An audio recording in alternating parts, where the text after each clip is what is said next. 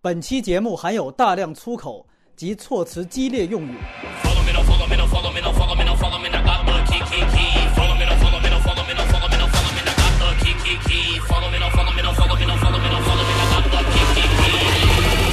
欢迎收听每周末更新的反派影评。隐形波米今天和老朋友隐形啊聊聊万众期待的《速度与激情八》。这里也说一件事情，我们是从来不会强迫任何人打赏，但是如果方便的话呢，欢迎大家可以在。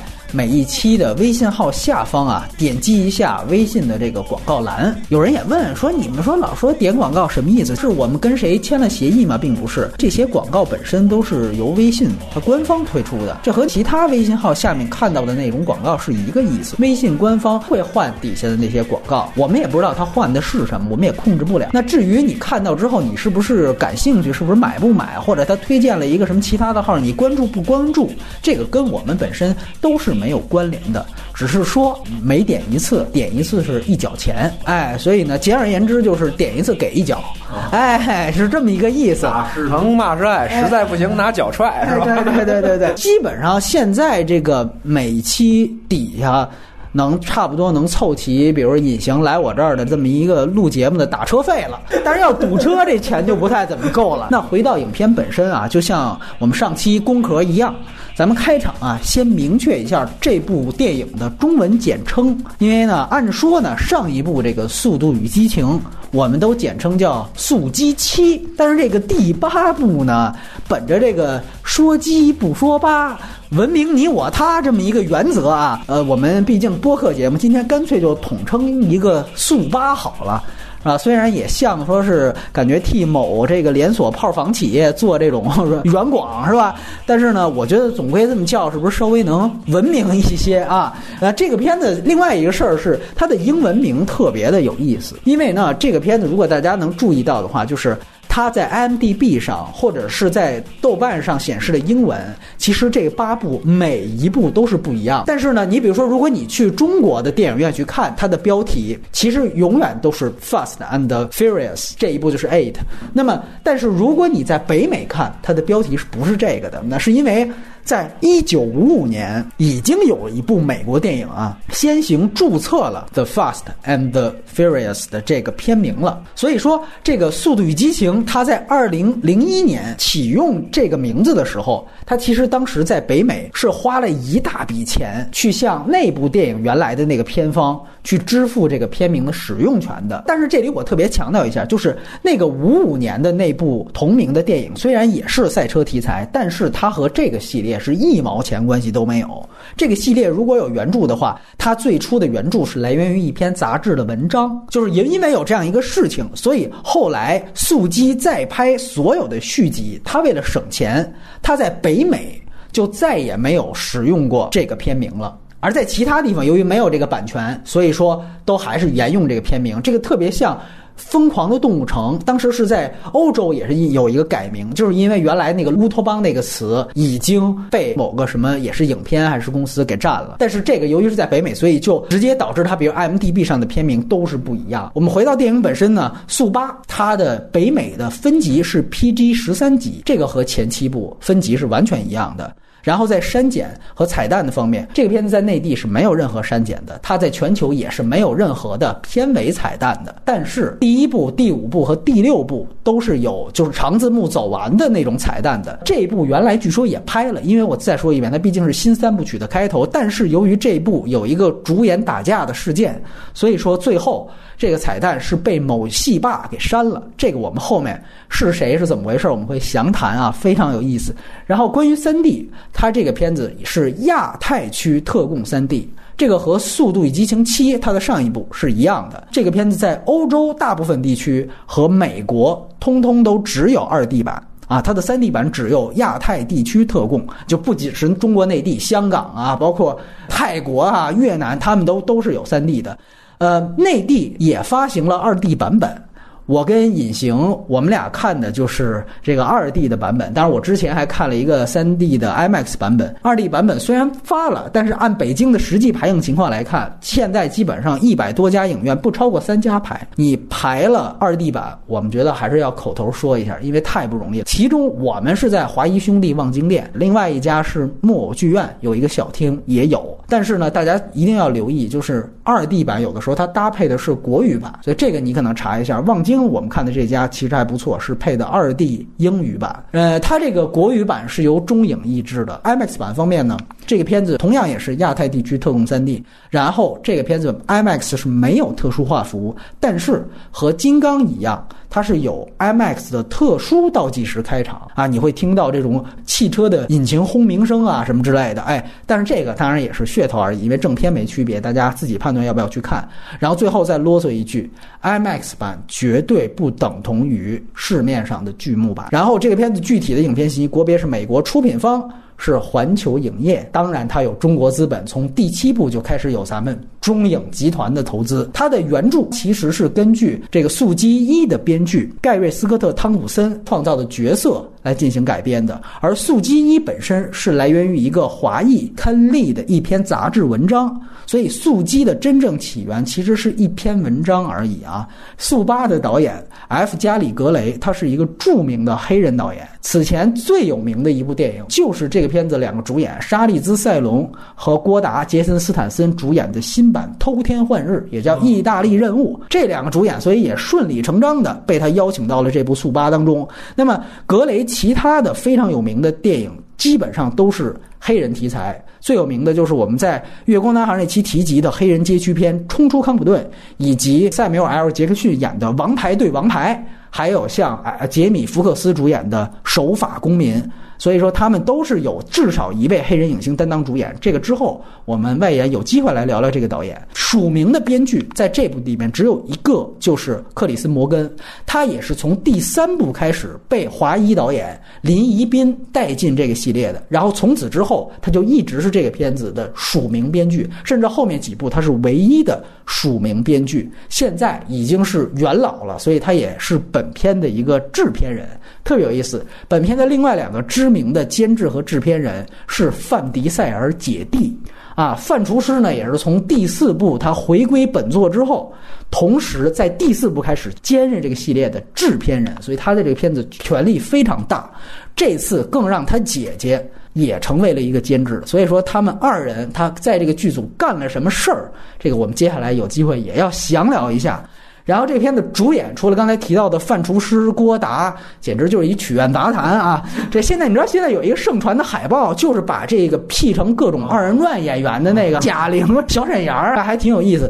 除了这几位之外，本片的大反派刚才也提到过，就是奥斯卡影后莎莉兹·塞隆，以及速激五开始加盟这个片子的一个动作巨星巨石强森，以及在这里面演郭达他妈，原来演英女王的海伦·米伦。那这里特别提及啊，政府里面有一个。叫无名小辈的一个人，就被那个巨石强森摁在那个监狱墙上的那位，他是著名的导演东木克林特·伊斯特伍德的儿子斯科特·伊斯特伍德，他现在也是马上对要跟景田拍《环太二》，他也是主演之一。哎，这个到时候有看。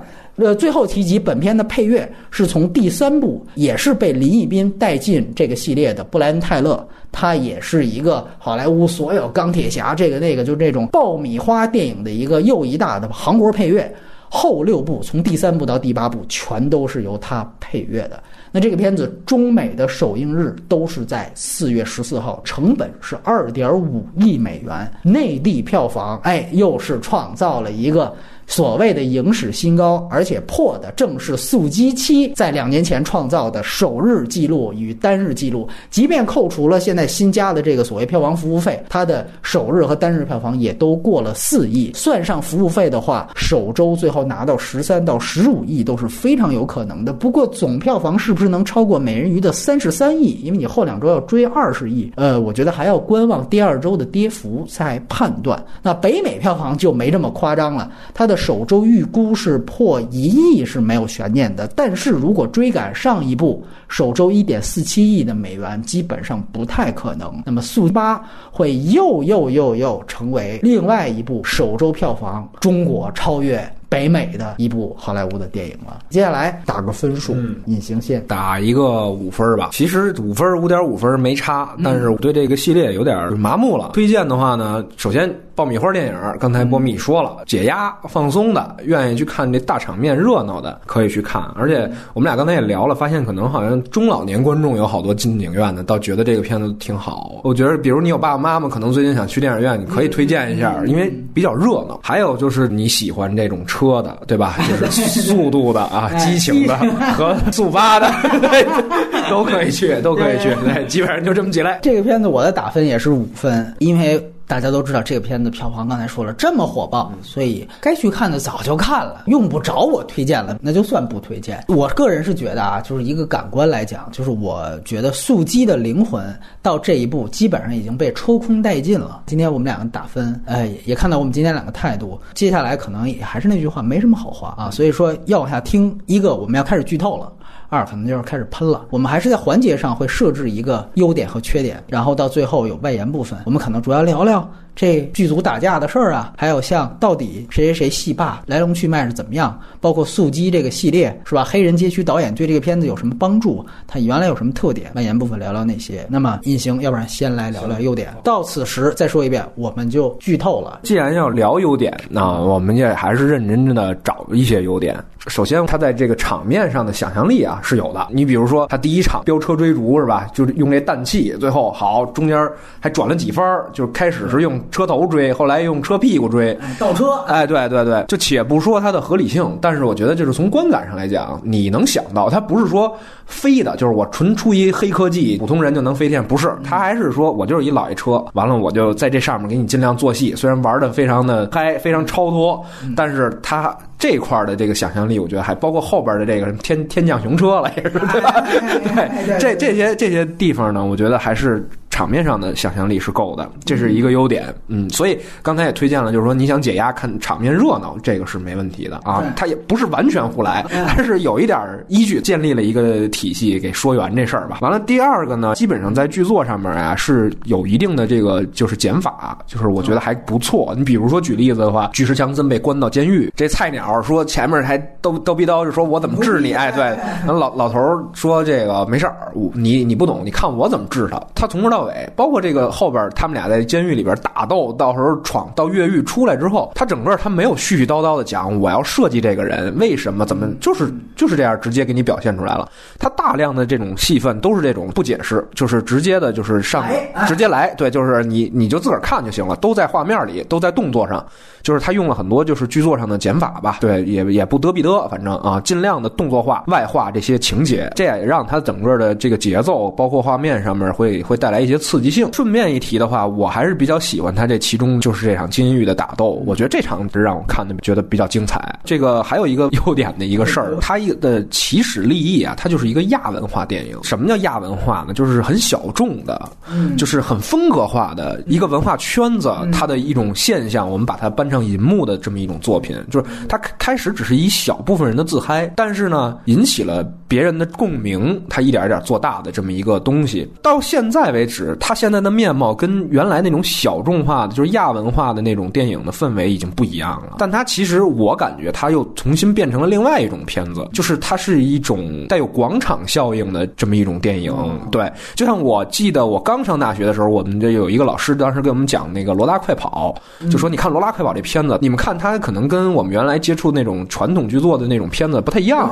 对，但是你知道它这种片子在欧洲非常受欢迎，因为年轻人的喜欢，就是他们有那种哎蹦着迪啊、喝着酒啊，会也会在大银幕上放这类似这种片子，就是它它会有这种感官效应，就是给你这种刺激感。且不论他说的这个现象是真是假，但我觉得这确实也是很多的呃片子的这种嗯嗯。嗯特点和它的表现类型，《速度与激情》整个这个系列到现在这几部，它基本上就是广场舞式的一个片，所以你在看它的时候啊，你就不能太按传统的眼光来看，就是说，哎，这起承转合。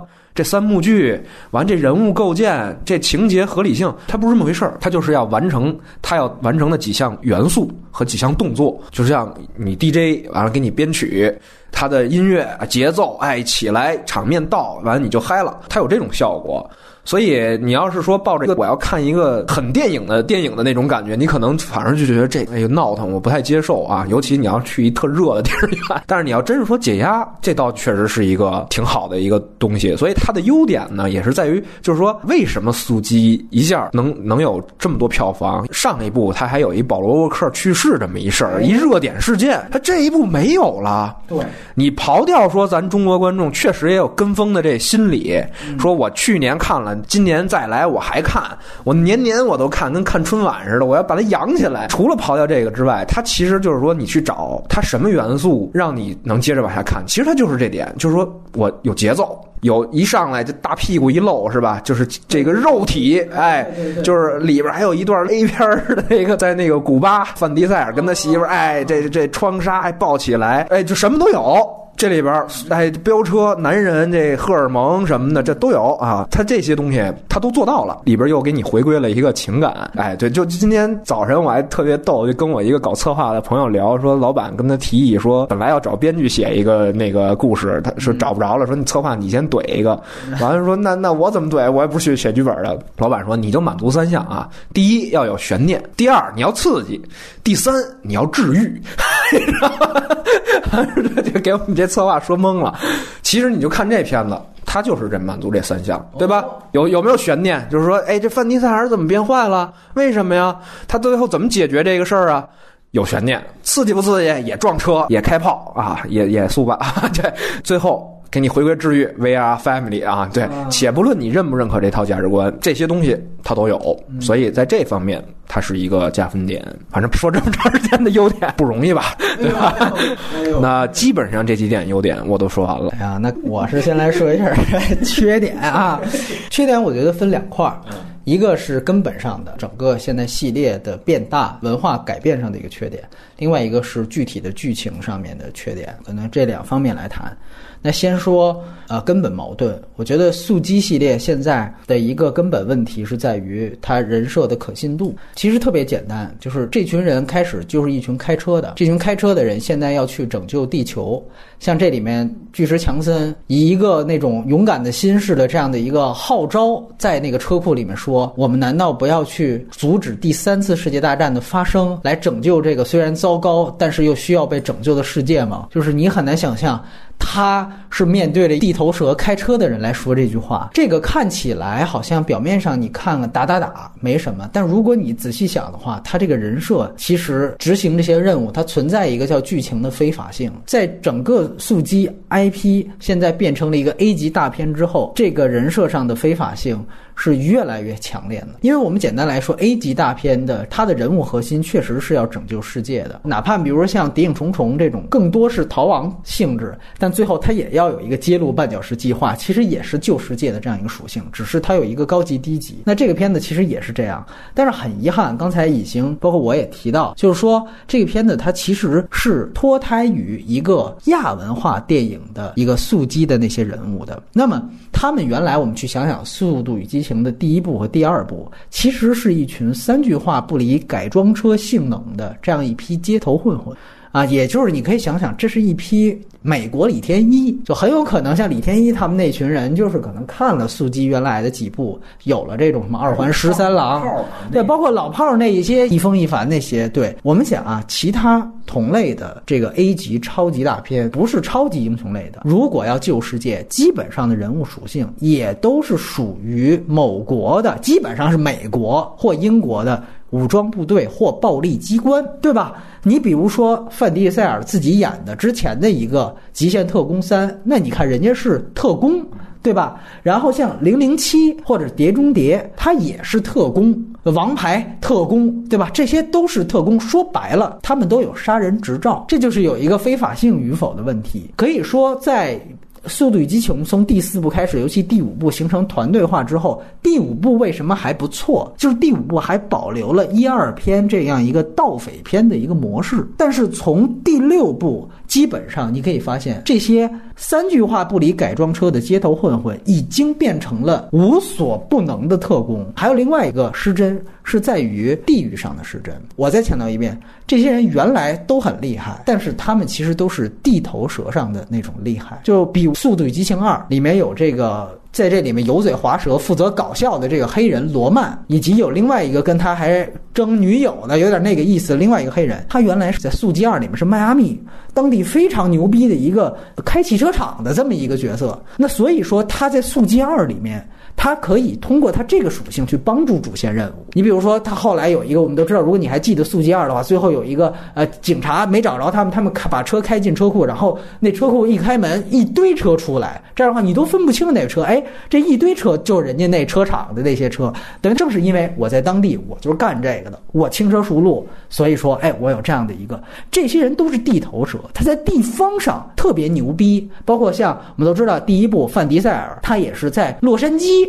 那样的一个哎亚文化的圈子，就飙车族里面，他是一个老大。那是因为他对 L A 的文化，包括对当地的街道，包括对当地的潜规则，比如说警察的出没时间，这些都极其熟悉，所以他才牛逼。那么，就像我们说，强龙不压地头蛇，是因为他是在这个地头上的。但是现在，你越来越把这个片子全球化，那么我想问。你把一个在 L A 挺牛逼，在迈阿密挺牛逼的人带到北极去，他能发挥什么特长呢？所以说，你只能给他们人设上升改成无敌特工。像你比如说，我举一个很简单的例子，《速度与激情七》里面有一场，好像是在阿布扎比，那个其中有一个黑客，有一堆保安来的时候，他立刻放下了那个类似于 P S P 的东西，上去就是一顿李连杰式的暴打，就把那个彪形大汉一下就全撂倒。就是说，哎，看来你们还敢惹我。然后撂下一句话很漂亮，但是你想想看，这这人原来是一干嘛的人？他为什么能有这样的功夫呢？不知道啊，这个无缘无故的。包括《速度与激情八》，你看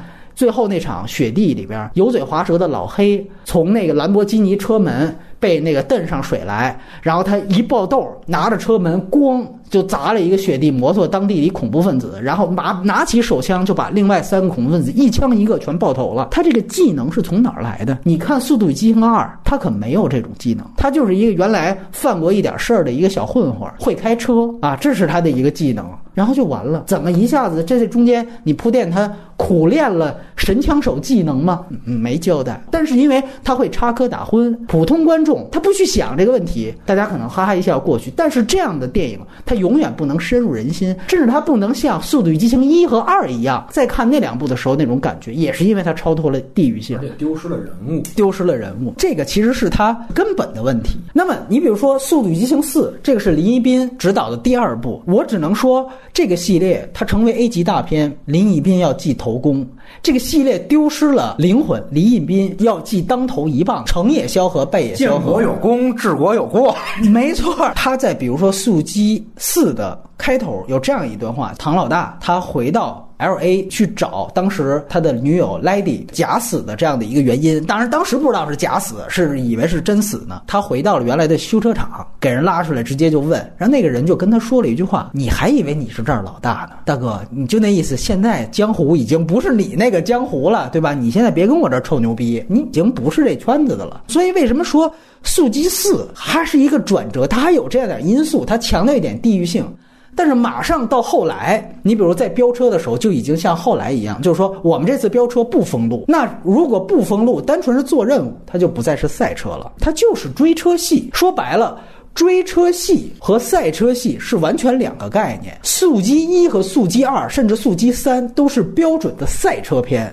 他们即便是在街头赛车，也必须要走一个形式。但是到速激四，就是哎呀无所谓了。那你这就是一场普通的追车戏。我们想想。追车戏的话，其实你这个 IP 的属性跟其他的就没什么区别了。比如说，我最近想到这几年给我印象比较深刻的一场追车戏，反倒是《美队二》。如果看过的可以回想一下，当时塞梅尔·杰克逊神盾局局长，哎，有一场，然后人家拿那个大锤子去砸那个，然后他那个 AI 还不断的说这个损坏率来百分之多少，那一段完完全全是照搬的导火线啊，就是说它跟导火线的整个的街头感是特别强。如果你论追车戏，所所有的英雄片，甚至是超级英雄片，拍的都不比你差。这其实也都不是好坏的区别，就是你跟他们就没区别了，就是大家都能拍这样的片子。这个我想说，是他整个在升级之后带来的一个根本性的问题，人物也好，场面也好。你比如说，我们做个比方，就好比你老炮儿这样的人，他之所以牛逼，他是因为北京这地面特别熟，对吧？能弹压着地面什么的。你说你让他去保钓去，你让他湄公河行动去，对吧？你这么讲都不直观，就是说，你说哪天六爷加入了复仇者联盟，这事儿你就觉得很扯了，你知道吗？就是他干什么呢？他是只有在他地面上，他才能发挥功效的一批人。你让他现在全球转，速激七去了阿塞拜疆，去了阿布扎比，怎么都带 other。呃，速激五开始还去了里约热内卢，这一步是去了北极俄罗斯，开始是卡瓦纳、古巴，呃就是这些地方。跟他本人所在的地区早就已经脱离关联了，这个你会发现，他就不可能再有什么真实度了，他就只能靠越来越超人的。你看，你看这里面。这个道恩·强森就完全是在监狱那场戏，就是橡皮子弹打到身上，梆梆梆打，打完我会咣就给你一拳，就他就是一个超人。橡皮子弹，你别以为真是橡皮做的，超疼的那个东西。你可以想想看，就是一般国家镇压游行都是用橡皮子弹，对吧？聊七分功，三分功，呃，那次好像是真子弹是吧？是真子弹。但是你看这场戏，就完全成为了体现巨石强森怎么 man。我的天哪！就这个真的是，我们不再看一群人，我们说速激一和速激二，它有一种共鸣感。刚才已经提到的是对的，就是说亚文化电影是实际上给你输出一种它的文化形式，比如说这种街头飙车，让你看完你也有这种冲动。它最后片尾和其他 IP 不一样，它都会打上这个字幕，就说我们是由专业的特技动作、汽车动作，呃，请你不要模仿。这个是从速激一和二开始，但是我个人觉得啊，速激。这一步的话，我觉得没这必要，你知道吧？你说你怎么模仿那个从僵尸车噼里啪啦掉？这这是不可能模仿，后边追潜艇了，对吧？再弄一煤气罐 接车上自个儿拧阀儿，这就是复仇者联盟，你也不必要去打，说大家千万不要模仿，没人模仿那个，对吧？这就已经脱离真实了，所以这个是它的一个根本问题。呃，另外我们就具体到这部影片，它有很多剧作上、剧情上的问题。刚才其实隐形谈优点的时候也说了一点，我觉得也确确实是可以两面看，就是说到底要不要去较这个剧情的真儿？那咱们就还是跟它内部去比，还是跟它同类型的比。如果速激一和速激二能做到挺好，剧本的完成度挺高，那我们用它的标准去衡量速激的第八部。那有错吗？那都是一个系列呀。速激的第五部口碑也不错，刚才说了，它是一个盗匪片模式，它有最后偷保险箱这样的一个完成的很好。我们拿速激五的标准去要求速八，这个我不觉得是吹毛求疵吧。所以说，我们哪怕是这个维度，它到底都有什么样的问题？这里我真的就剧透了。反派绑架这个范迪塞尔前任和他儿子这个动机，我觉得就不成立。莎莉兹·塞隆的这个女反派的设定呢，其实有点像《零零七》，就是还是最近的那部《幽灵党》的拍法，就是说最后告诉你，我这集的反派啊，其实是前两部、前三部甚至前四部的所有反派的一个大 boss、总 boss，对，总后台他总后台，他才是那前两部的那个幕后黑手。结果呢，你前两部全都被以范迪塞尔为首的这一小撮给搅和了。所以说呢，我在这儿要加以报复。那么这里就带来两个问题：第一，你前面都是瞒着观众，就不让大家知道啊、有这么绑架一回事儿。呃，范迪塞尔就直接叛变了。然后第四十八分钟，我还看了一下表，说是因为绑架了他前任和私生子，所以范迪塞尔才答应干这么多的坏事儿。当我们知道你后来有哦，原来是因为绑架，你再往前去推。你前面瞒着大家的时候，迪塞尔和赛隆他们的互动的那些戏的时候，你就会发现有很多问题了。他前半段啊，在瞒着观众动机的时候，他展现的是这个女主角对他有大量的洗脑。等儿子这个戏弧抛出来之后，就完全变成了威胁。我想强调，这是俩概念，洗脑是洗脑。威胁是威胁，你前面你记得吗？赛隆跟他讲说你最爱的是什么？你以为你最爱的是你家庭吗？十秒哎，不对，是那十秒，对，十秒老司机，哎，对，《天使与魔鬼》里边描述说，那帮修士需要通过短暂的那十秒的快乐获得灵感。等于是把这个范厨师十秒老司机这么一个哎真面目给揭露了。后来也说，就比如说人家用摩托车害你，你还不要，还把车还给他了，你这都太虚伪。就那意思，你看一步一步去接他的真面目，你也觉得还真的是煞有介事的。就在我不知道这个动机时候，我也觉得 OK，这好像这个反派确实挺厉害的啊。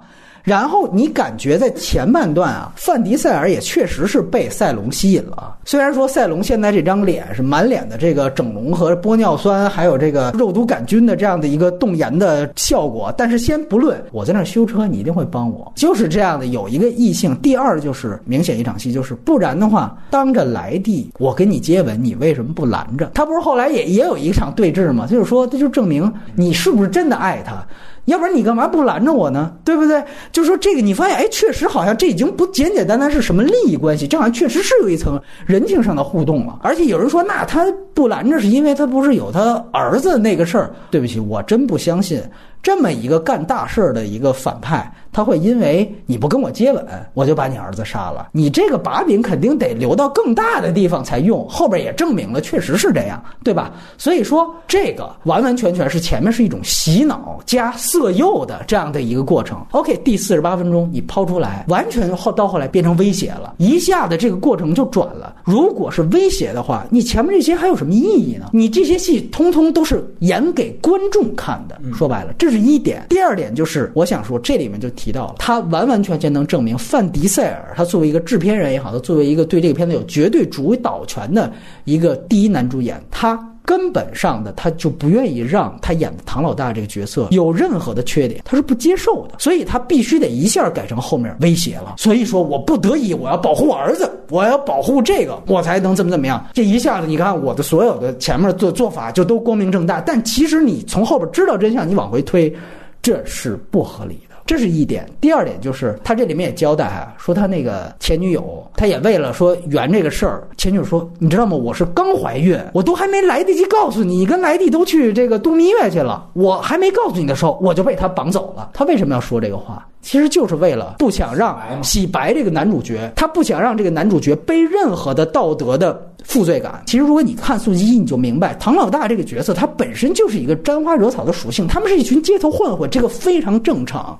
这还是我刚才联系到，就在亚文化的这样小众的 B 级片里面，男主角有一定的人性瑕疵，这个宽容度是特别大的。但是 A 级大片。可能对于男主角的人性瑕疵的宽容度会特别的小，所以这个就是为什么边超他当时不出导演剪辑版，他那个故事就是一个烂故事的原因，因为他不能在黑边超这两个人的任何情况下让他俩打起来。你说这事儿他妈得多难？因为 A 级大片是不能有人性瑕疵的，这是它变大了带来的一个必然属性，在这个方面就体现出来了。而且你去想想他说的这个话是不是合理？赛隆说前两个任务你都把我给毁了，所以我现在就把这大招给放出来。但是他又说了，他是在他还刚怀孕还没生出来的时候就给绑。我的天哪！首先先不说这是多大一个大旗啊，你等于这么早绑了，你还得管接生是吧？你还得给我管养是吧？你你都得一直管吧，这营养什么你都得跟上。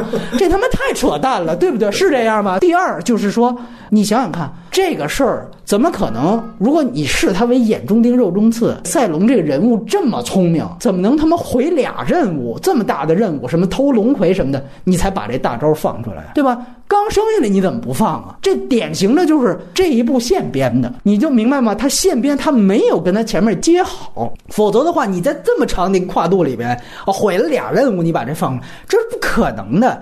一个真正想办大事的人，你可以看到赛隆这里面想为了拿到核武器，他有多急切，这么急切想征服世界的一个反派，能有这耐心，我觉得这跟他的整个的他这里面设置了反派的最终目的是完全冲突的。赛隆这个人设，他有这么多黑科技，然后他的野心这里面也透露出来，他是要征服世界，我要平衡超级大国的秩序。这意思说白了就是哪个超级大国要敢越界，我就用核武啐他，我就是那鳄鱼。对吧？说白了，我就是上帝。哎，他是这么一个人设，他又掌握了好几样的黑科技，比如说他这个什么脉冲啊，什么包括他原来自己就自带的那个控制僵尸车这个东西。你有这么牛逼的东西，你不需要费这么大劲设计这么大一盘棋去找一车手。比如说你拿到电磁脉冲之后，你把唐老大杀了就行了，剩下事儿你们都能解决了，对不对？你就远程遥控，他要搞定这个国防部长那车，你先用僵尸车把他困住，然后啪一电磁脉冲，所有东西全都缓了。你一开门把那东西拿箱子来，他不是还一打手，你记得吗？你让那打手去就行了。速激家族人去，你把他车一啪一电磁脉冲，这戏就完了，对吧？说这个，他郭达进了飞机一通打，那还一堆人，你说留这干嘛呢？是不是？你干嘛非得要他去的？没有这个必要的。你那黑科技编的已经足够夸张了。最后俄罗斯那场戏也是，对不对？您那个黑科技就怎么能够潜入冷战时期苏联的潜艇？你是怎么能够远程遥控它的？我觉得这事儿就非常他妈扯淡。你说我现在往你手机里植入一病毒，它可能是因为你这手机它是一智能手机，对吧？它是一个有 CPU 的一个手机。哎，我说我要把我们家那有线电话。尤其是那种就拨原片儿的那种，我说我让我把它控制了，我让他自己就能打电话，你信吗？对吧？原来冷战苏联时期留下的潜艇怎么能够远程遥控？这倒是有有可能，因为它这个与苏联这个设备，它可能后来有电子化，就、哦呃你知道吧？它不是说完全的那设备都是原来的那个，它会加入新的电子化设备。好，这倒是有电子化设备的潜艇，有这个水平。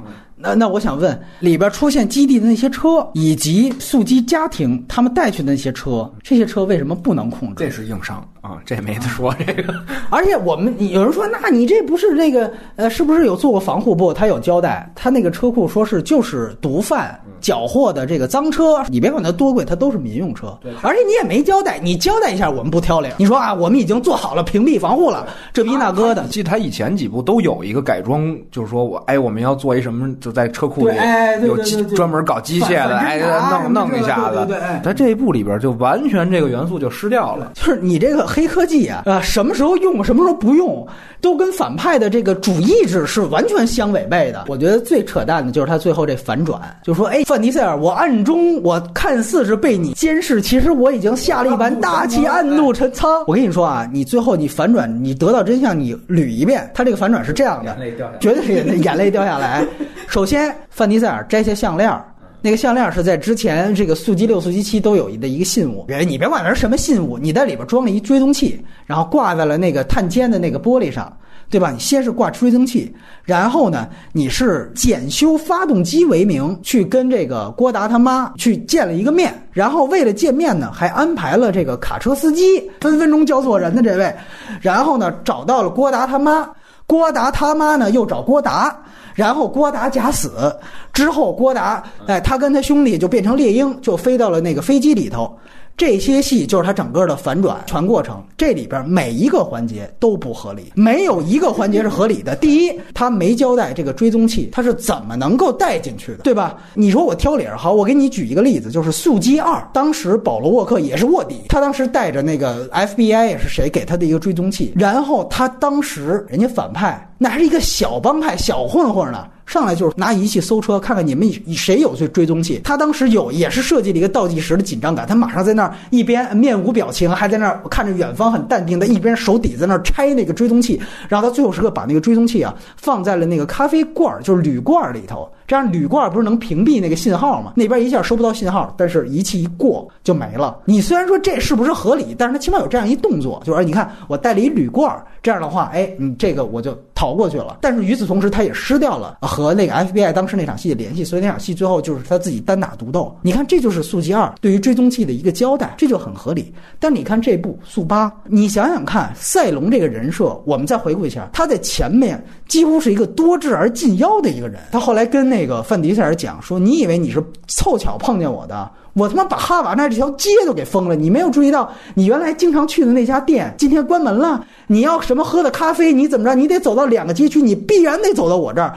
我操！就是这他妈街区我都给你算好了。然后第一次探监威胁的戏，就说：“哎，我把枪给你，你打我，我把你每一个，你想，你你肯定想先干掉他这个。可以发现他料事如神的这么一个人，对吧？这么精明的一个人，他他妈居然不会每次任务完了之后让人搜范迪塞尔的身吗？这是一个速激二里边小反派、小混混都会做的事情。第二就是检修发动机那场，明明应该派人盯着他，结果你只信赖远程遥控。只信赖天眼，然后最后那场陪同这个范迪塞尔的戏，明明你能用那遥控汽车把他们所有人搞掉，哎，但是你偏偏派了你那个反派在他旁边，就就让最后 范迪塞尔一拳给他们打死，对吧？就是为了这个，等于他这两场戏两个设置都是有问题的。我就问你，他解修发动机，当时说赛隆急的不行，ATM 机也给挡上了，这个镜头也给挡上了。你派一人在旁边看着不完了吗？对吗？这他妈多简单一个事情！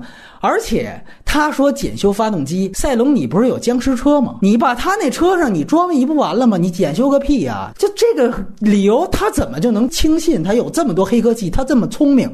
然后咱们就说再说范迪塞尔。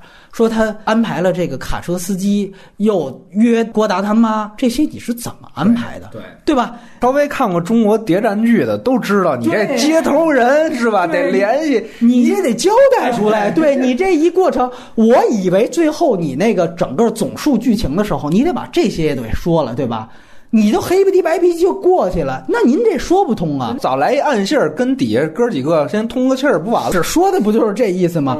找郭达他妈，这是一最大 bug，你知道吗？就是说，OK，你有追踪器，你把它带上飞机了，你把它挂在那儿，也就是说，你知道赛隆本人的老巢，你就给定位了，对吧？你直接找你团队呀、你让他们上飞机一救，这事儿不就结束了吗？而且这里面特有意思，他前面还瞒着他团队。第一，你这里没有呈现任何他瞒着他团队的必要性。你为什么要瞒着他的团队？你就告诉他我，我逼不得已，我必须得要这样做，这没什么可瞒的。第二就是为什么非得找郭达兄弟去帮忙这事儿，这也没交代。你除非就只有一种人设，就是范迪塞尔都已经聪明绝顶了啊，他也确实没头发，对，他就料事如神，就知道只有那个没头发的郭达能明白他要让他假死暗线，哎，这都不虚说，哎，俩人有默契，他只有这么一种人设啊，就是他更聪明啊。你往后捋，这儿还有问有问题呢。就是首先说，你要不然你交代，就是说这个猎鹰的飞行器啊，美队那兄弟只传给他俩了，哎，这可以。而且咱们这么说，就是政府虽然明着不承认，他那班兄弟那暗中设要设备给设备，连坦我对连坦克都有，就他们知道这个事儿，他能给你不弄来两架？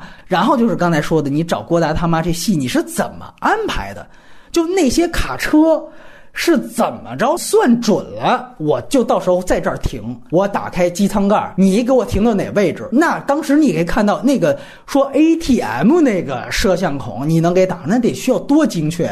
你恨不得那走台你底下跟比邻似的，你画一叉儿，你得挺稳喽，你差一点儿喽，可能出纰漏，对吗？当时范迪塞尔应该是全程都在他那架专机里，那应该是全程都在监控之下。你是一犯人啊，说这能让你随便自由打电话，而且微信对你还能用微信他这个天眼都能神到这程度了，你所有电话记录不板儿逼随便能调就调出来，这怎么可能能有接头的可能呢？你在一飞机上，你还不如说我开一车我大半夜溜出去那种，跟机动警察似的，这怎么可能呢？对不对？咱们后来再往下捋，就是假死这场戏，假死是怎么死的，你也没交代。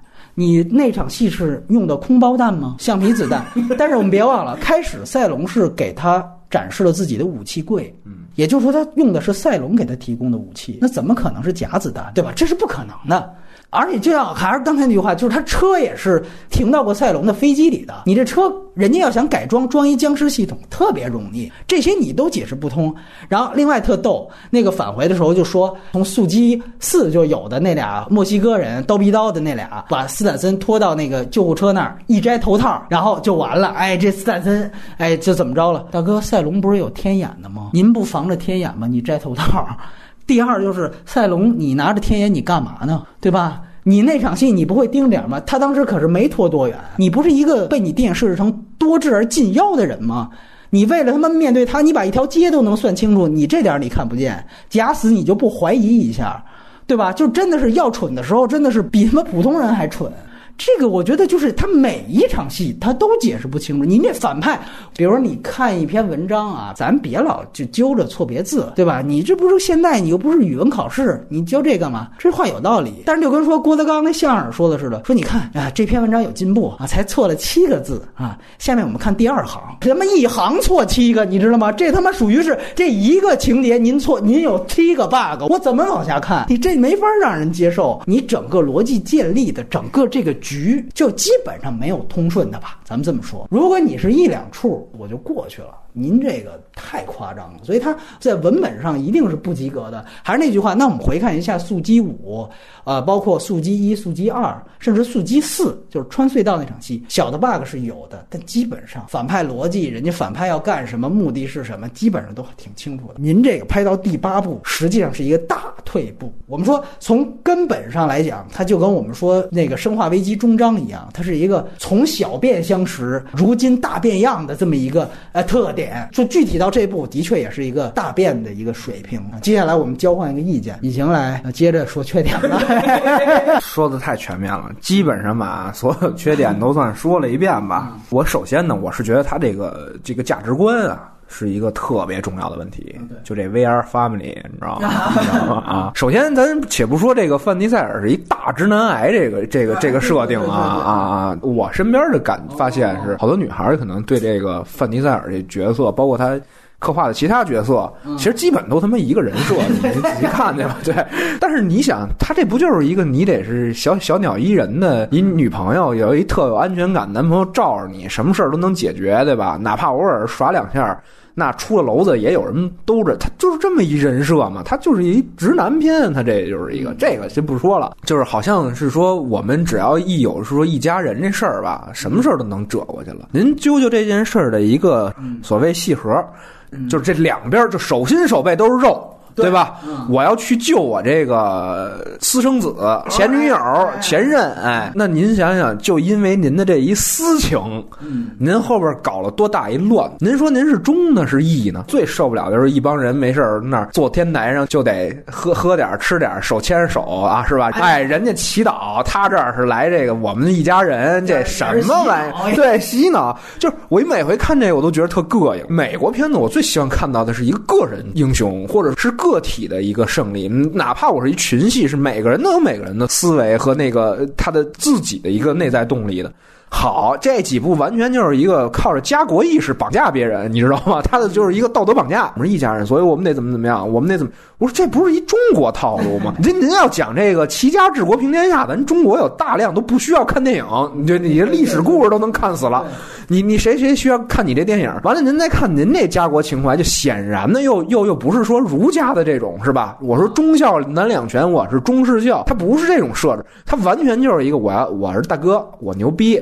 我得罩着你们，我不管那些，对吧？我救你们是第一位的，顺带手解决世界。这是他妈什么人设呀？你就压根儿就没有触及到你所谓的这个家庭真正的家庭利益的这个一个核心矛盾，对吧？就是说我这到底是我还是他，还是说这个家还是国？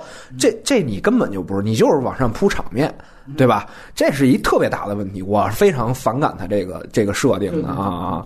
又不是说咱以前看那个马丁西克塞斯他们这搞说意大利族裔的，这个意大利裔的这个有家族传统，一帮黑人，完了，一帮这喝科罗娜的这个，就我不明白你你们哪来的这个家庭的这这这一说啊？以前可能还有个保罗沃克互相沾亲带故的，还有这么一说，您现在这也没这一回事了，对吧？有点假仁假义吧，反正我就记着我们上上学。的那会儿，就是这班里边有淘气的，有闹的。那老师老说：“你们别老玩这流氓假仗义，江湖义气啊，要仁义一点。那些想学习的同学，还要好好高考呢。”哎，对对，所以你看他们这帮人玩的就是这流氓假仗义，就是这么回事儿啊。我补充一个假仗义这个事儿，就是如果大家看过前两部，尤其是第六部最后的彩蛋和第七部，我想请大家回答一个问题：他们原来这个家庭里面是有一个非常重要的一个东京漂移的男主角，叫做韩，他。和盖尔加朵神奇女侠还谈过恋爱。这个韩是被谁杀死的？是被杰森斯坦森，是被郭达杀死的。杀死的这个时间是在第六部的彩蛋，然后在第七部开头是这个韩的葬礼。当时。所有人，尤其是范迪塞尔，跑到韩的坟墓面前，咬牙切齿地说：“我他妈一定要把这个人他妈给弄死！”就是咬牙切齿，恨之入骨。好，现在他救了你的私生子哟，哎呀，一下子就是咱们才是一家人，哎，就丫滚蛋，操，对吧？你第七部啊，那是你第七部的人设，你这是才第八部。我想问一句，有人说那毕竟救儿子比救兄弟，哎，那咱就回答一句，您这个家庭这个概念算是个什么东西呢？你的私生子那个才是家庭是吧？那你这边那个家庭就是刚才隐形说的，你这就是他们假仗义。我再说一句话，大家听听这个比喻：刘备会因为有人救了阿斗而饶过他杀死关羽吗？这才是真仗义，或者说这才是厚黑学的最高境界。您这个太 low 了。对，但是我想说，从剧作来讲，他为什么这么编啊？这就是被还是刚才那句话，他就要也学漫威建立一个所谓速激宇宙。哎，我得把这几个集的事儿全串起来。没准儿这拍完了，回头单台拍外传呢，每个人对对对对，呃，外传这事儿，包括牵扯到剧组打架的事儿，我们外援还得说呢。这这全都是槽点，你就是为了建立宇宙导致的，对吧？你完全可以另起炉灶。这个有那种，比如《窃听风云》，它每一部的故事全是单起，但是它不是。你要建立宇宙，你都得串起来。你有人家漫威整个的那个部门，包括凯文·费奇那种水平吗？你就这么做。就你第七部、第八部的人设都串不起来，所以我还是那句话，韩其实是一个非常重要的人物，他是第三部的男一号，第四部开头也有他，然后第五六都是有他的这样一个重要人物。第七部您咬牙切齿，第八部仇人，好家伙，还个阿斗，你扔一下啊，对吧？你假装你假装扔一下，我要他，你还找他帮你，你知道吗？就是我这个也是特别清奇的一个原因，就是他杀了你原来一个兄弟，你他妈找一个仇人去帮忙去救你的私生子，就太虚伪了，真的。而且咱们这么说啊，就是说典型，你看这部片子是前女友远远没有儿子重要。你知道他其实第六部他出现了一个特别大的一个矛盾，就是当他发现所谓他原来那个原配啊没死回来了之后，他其实是有一个纠结，前女友我想跟他好，现在这我想给他踹了，有点像刘刘翔那个事儿啊。然后怎么办呢？哎，正好我是跟这个赛龙，我们俩是不是哎打一个配合牌，劫机加吻戏？完之后呢，那个先测验一下现在这个正牌女友她是不是真的爱我？哎，发现好像还是。那于是乎，行，回去就把那个给干掉了，独留一儿子，因为感觉好像是不是他俩还没要孩子，也不是是可能那个女的之前死的那出过事儿，可能可能是没有什么生育能力。哎这边生完孩子就给了一亲儿子。我看第二遍的时候，我就发现特别贱。开始的时候啊，他俩有云雨之后有一段这个动物感伤，在那儿说那个你要不要一个孩子？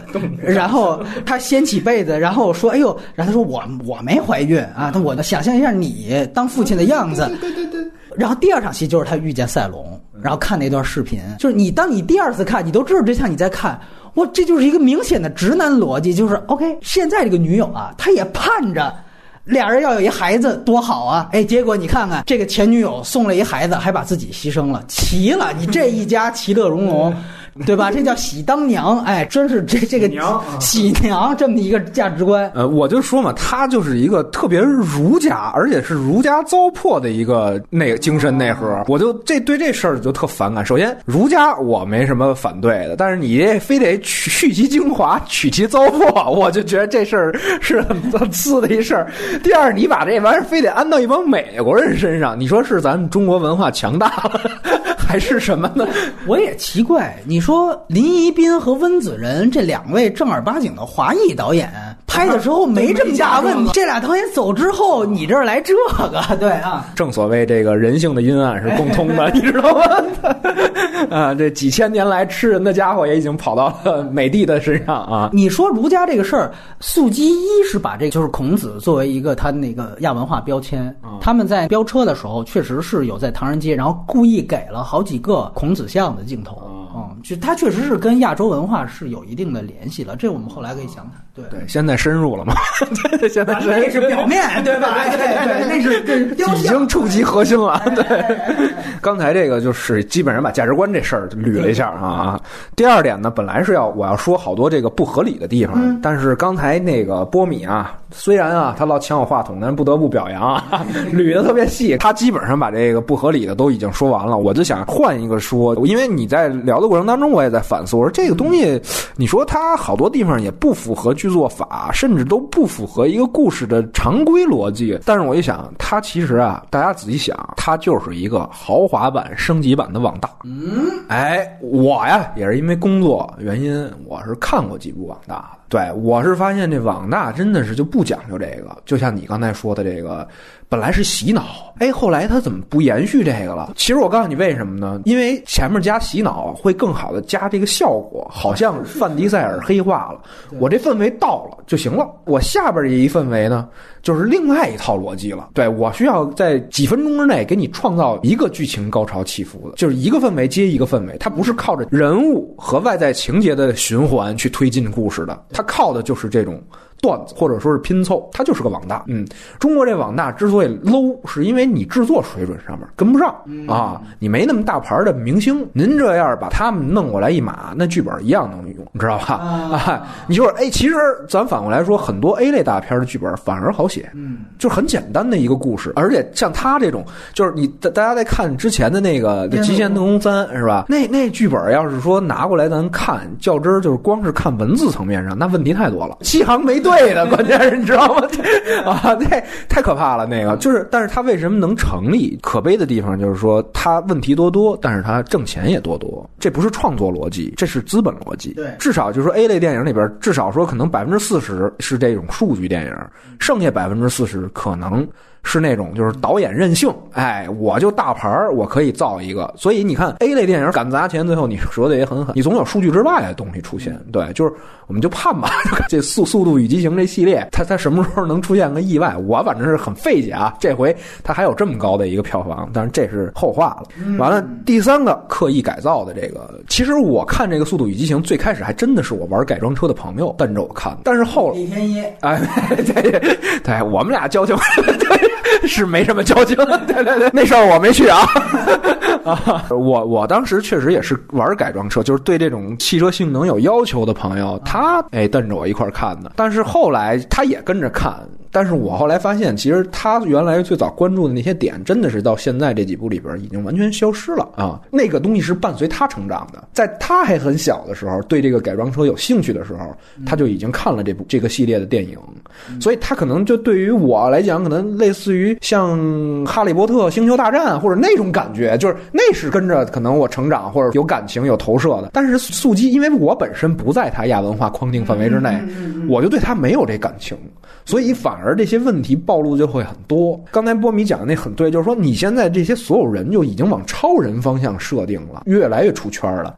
大家想，同样是就是说亚文化电影，就是比如像我们之前也提过那个埃米纳姆拍的《八英里》，他讲的是这个说唱饶舌歌手，对吧？他的形式就类似于这里边比车就是 battle，就是我们要有这种 battle 的这种形式，那就是一个亚文化电影，在底特律，对吧？这些底层的对工人阶层，哎，他们的一种文化，怎么样？通其实跟冲出汤普康普顿也是一个意思。对哎，你看他，如果你想想那片子要是火了，一步一步往上累加，最后我操，这埃米纳姆也拯救世界了。对对也难道也跟吴亦凡似的变成什么气氛王就就上了是吗？戴一手套，ISO 手套，对。这就让你不可理解，对吧？我觉得任何一个东西都有一界限，就是它有一个适可而止度，你不能超过那个圈儿。而且它，你现在看这个戏，现在可能技术上支持越来越复杂了，就是整个制作的阵容也越来越复杂，但是它的内容生产的这种流程越来越简单了，就是它的创意也越来越简单了。我不需要，我就把大东西给你一码就完了，你知道吧？这样的话，在某种程度上，就是说你失去了原来那个内核，你过界了，你变得你已经不是你原来那片子了。嗯，无本之木啊，就是他，我是觉得他肯定是不可能有一个长久结果的，这也是我对他就是这种系列越来越反感的一个原因啊。就是他妈一帮玩车的拯救世界，我觉得这太搞笑了，这种事儿。还有一个问题就是我要着重提到的，就是这个范迪塞尔的傻逼表演，简直不要不要的了！我操，就是我不明白他为什么会能圈出那么多粉来，因为他首先啊，咱们也不是说歧视，但是首先他不是一个传统英雄形象的一个代表人物，他不是那形象，一大光头，完了浑身四肢肌肉还巨逼发达，你看他长得其实也不算帅，反正也就算将将不难看吧，对吧？他居然现在能有那么大的影响力，我也不明白为什么。你要论打斗，我刚才说了，这里边我觉得最精彩的一场打斗戏是他妈郭达跟他妈巨石强森在监狱里，哎，越狱的这一场戏，我觉得是动作最好的，跟他妈这个范迪塞尔没关系，你知道吗？波米还问我说：“你觉得这部感官怎么样？”我说：“还行，比我预想的好一点儿。为什么？是因为他们这回把他们范迪塞尔给插 出去了，你知道吗？就是大量的他妈是这边的戏，哎，我就觉得还行。我他妈一看范迪塞尔，我有一种反感，因为大家可以去看看他演的所有片子，人家演的所有人物都是这种人物，就是像波米刚才提到，就是他是几乎叫就是没有瑕疵，你哪儿那么牛逼？我就想问，看看《极限特工》那个片子，那简直就是令人作呕了，你知道吗？我要去伦敦娶我大衣，你他妈什么你就大衣对吧？而且你就知道，就为什么对他有反感啊？不是说这个意气用事，其实很多中国籍或者华裔演员也相传也有这种毛病啊，不点名了啊。哎，在戏霸。你他妈是演戏的，你最重要的是你的角色。刚才我都没想，就是波米刚才说这洗脑这问题，其实他提这个方向是一个特别好的做戏的点，对吧？来呀，快活呀，反正要大把十秒，对不对？去洗这个人，造这个人真正的黑化，才是立这个人物最重要的一步。他最后怎么超越自己的人性？你最后就把这人变成我操，我无敌牛逼，我比谁？舅子，我圣贤，我是圣人，对我跟你们不是一阶层。您再看一下那表演，都说什么咱们小鲜肉面瘫，他他妈不是面瘫吗？唯一一句让我觉得台词还好点，就是踩老虎这句话还可以，但是他妈你看看人家那表情，人家那态度，就真丫真是好像泰山崩于面前不变色。您要真他妈这么淡定，我操，您还至于说他妈的这个 这在玩命去什么玩意儿？我就觉得他是毫无表演的一个人，你知道吗？在这整个戏里边，就是耍帅耍酷啊。这里边给他的塑造的这些戏份，其实基本上都是那个给一镜头，完了以后转一转头，哎，抖一抖脑袋，完了以后眨一眨眼，没有什么真正的所谓表演的技术在里边，也就是 family 吧，对，领着大家起个岛。我就觉得这他的这个表演是怎么最后圈粉的，我是真的是特别不明白。希望就是咱们听众啊，解答解答这问题啊。我再补个刀，关于他这表演，就是我觉得就一招，说着说话突然大嗓门儿，这个其实是最他妈 low 的一种表现，所谓有爆发力了。你记得吗？就是他有两场探监的戏，赛龙那边很淡定，就是说，哎，那你要不然你来杀我，然后他就说，我知道你这是什么双重防盗门啊，什么我一个人打不开啊，就这种。就是你这他妈什么呀？就就这就叫有演技是吗？就是谁不会你知道吗？就这谁我也我也可以啊，就来吧，就这种啊。你在说这，我又想起来这个什么，就刚开场这场戏啊，就是我们还说呢，前年苏七七火的时候，冯小刚还发言说什么，我真是瞧不上这，对我就不明白了，这怎么就？你就看看苏苏八，人家他倒是以德报怨，第一场戏致敬老炮儿，你知道吗？这张译贴个胡子，完了晒着脸，就跟这范迪塞尔飙车去了。范迪塞尔来，直接来把六爷平事儿。看六爷那平事儿啊，和这个平事儿完全俩概念。您要是说我就是为了治你案的，那别废话，叮咣五四来一顿是吧？完了哎，您要说就是说我是真的明白事儿的人，懂事儿的人，咱多一事不如少一事，与人方便不如与己方便。那得，我把我钥匙给你，这车您甭要了，这事儿不就过去了吗？他这儿非得耍一圈帅啊，险些制造了巨大的危险，把他们的这些粉丝们给烧着啊，完了自己也差点没逃出来。完了最后来一个，我也不要你车啊，我这儿有车，您他妈干什么呢？您装逼回家去是对，当然你可以说，后来他不是这人用上了吗？但是还是我那问题，你算到了你对你你怎么用上的？对你也没解释，对啊，就是那意思，我教他做人了。完了，你看他就给我配合卡车去了。我操，你得解释你是怎么他妈的突破童童的通信障碍的，对吗？就这个太可笑了，这个对，就是这个人嘛，戏外我不知道，知道他我来。就说先说戏里，说让我反感十足啊。这戏外的事儿呢，我当初只是听说这保罗，反正跟他关系也就一般般啊。不是死了之后好，这疯狂祭奠，哎，的眼泪，哎哎哎，所以咱们就是不是可以啊？对，你还得优点的是吧？行行行，啊啊啊！好啊，对，这样的到我说优点了啊。要不然省略这哎呀，不不行不行，这个 假装客观一下，帮我假装一下。首先我承认这个，就是说它其实是到现在为止啊，哎尤其六七八这三部，基本上就是一个以卖视觉特效为主了。就是我只是觉得呢，你在视觉的技巧上完全可以有其他的方向，不用大、更大、最大。但是呢，你现在这么走，它也是确实是一种方向，就是一种把程度加深。我们举个例子，你看第五部其实也有一些定的奇观，拖这个大保险箱，然后钢铁、金属和水泥有碰撞的这种东西，它制造了一种奇观。拖，你想那个保险箱是方的，拖到地上，然后砸掉其他的警车，用它一甩就能甩出一堆。OK，你看到这步就弄了一个大圆球，你你细想那个大圆球是怎么挂上去的？我们没闹明白一件事，他砸的这些人是警察还是什么？不是，就是说他这儿是什么？也有一帮是谁谁谁恐怖分子，已经把这个给就是从波斯湾电磁脉冲器已经就被劫持了，等于这也是一帮坏人。他其实这里面做了好多这种政治保险，就是说我们干掉的都是坏人。你包括那个俄军基地，不是也是 就是已经先是被俄罗斯的那个恐怖分子给占领，说俄罗斯军队到现在都没攻下来呢，因为等于就是我们一去，几辆开车的全灭了。美国真牛逼，呃，就不说这个，你就想他那个大大圆球。那么大一个东西，你想等于是一一条街这么宽，反正我把这个奇观给你营造出来，我觉得是这样。它的优点是在于它的定位。我说句不好听的吧，也不是说什么，它其实就是给屌丝看的。我们说小镇青年审美，没毛病哎，老铁。它其实就是一个这个小镇青年审美，然后呢，它的受众定位是非常准，在这个定位上面，他非常清楚的知道这些人他愿意看什么。一就是不管有没有逻辑，没逻辑最好的这种大的奇观，比如说下汽车雨。那么我们看到。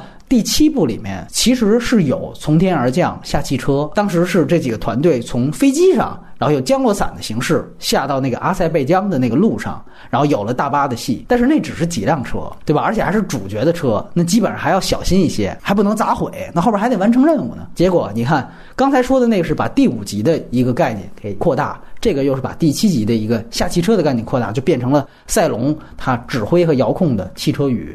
我于是我们看到在那场所谓的国防部长的戏里面，那么多的停车场的戏，然后还对了几个上班族的那种很懵逼的反应，呃，让大家嗨一下，然后下汽车噼里啪啦的往下掉。那么这个奇观本身呢也是有的。那么另外一场呢，就也是遥控汽车，就是属于那个僵尸车的那种戏。尤其呢，他把其实这些所有的戏都放在了他的预告片里。这个戏呢，我觉得它特别像另外一个片子，就是。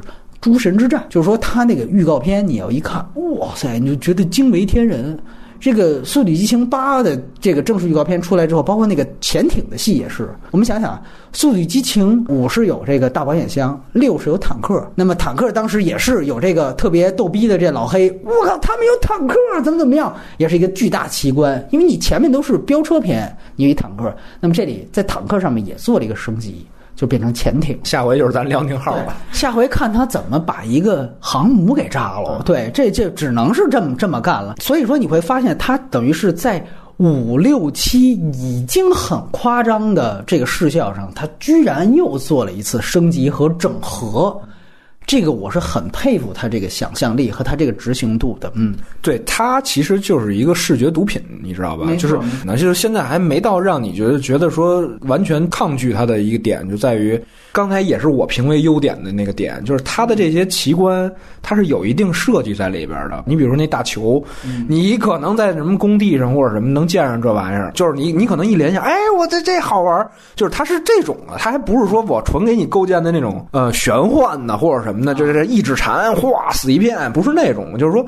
它还是有一定的现实基础的这种视觉毒品，知道吧？那个大球，我是一直在想一个问题，就是他开始说你下令放，然后那大球一下放，也就是说它停滞的状态不是那个大球下垂的状态，而是应该它成一个对九十度，对有一个要需要有势能。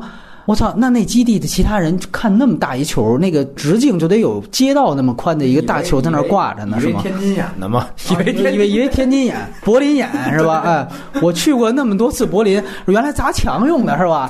哎，你哎你你看看，我就替他圆了，那笑脸是他妈东德人画上去的。哎，对对对，嗯，没错，先是古巴嘛，完了就是东德出来了，就 是 主题出来了。中影投资的，哎。操，真牛逼啊！操，哎，是说优点哈。操！刚才说了他屌丝审美嘛，然后就你刚才提到了靓车美女一定要有，每一场戏都会有那个有一个巨大的车库。这个倒是一以而终的，对，有一个巨大的屁股也是有。第四部，当时保罗沃克当探员憋坏了，然后他们说你执行一个飙车的任务吧，特高兴，卧底嘛，说你这个也是脏车，随便挑。所以你看，他这又是把第四步的概念。又升级到了这一步，但是那个时候他只是在那个给观众也是展示了他的一些那个脏车的画面，就没有这个这么爽、这么壮观。这个直接就是说一个卖卖鱼的店，然后怎么这么破，怎么这么味儿，然后大门一打开，豁然开朗，别有洞天，全是豪车。这个确实在这种奇观的设置上，它是有一个反差。然后我们尤其看第二场的时候，就后面就说，哎，这这我认识，宾利。那我那兰博基尼啊，就是你就确实看到，确实有观众是跟着嗨的，就是豪车展览，就是广场广场效应，就像我们每年这种北京车展、上海车展，当然现在是后来是有那限制令了，原来没限制令的时候，一定要有穿着暴露的女车模、大长腿、大胸，然后同时配着豪车，豪车和美女一定是人最直观的这种刺激。当然我，我必须得强调，就是说，我们一方面讲他在升级 A 级之后，他给人物的道德感方面有一个纯白的提纯，不能有任何的道德瑕疵。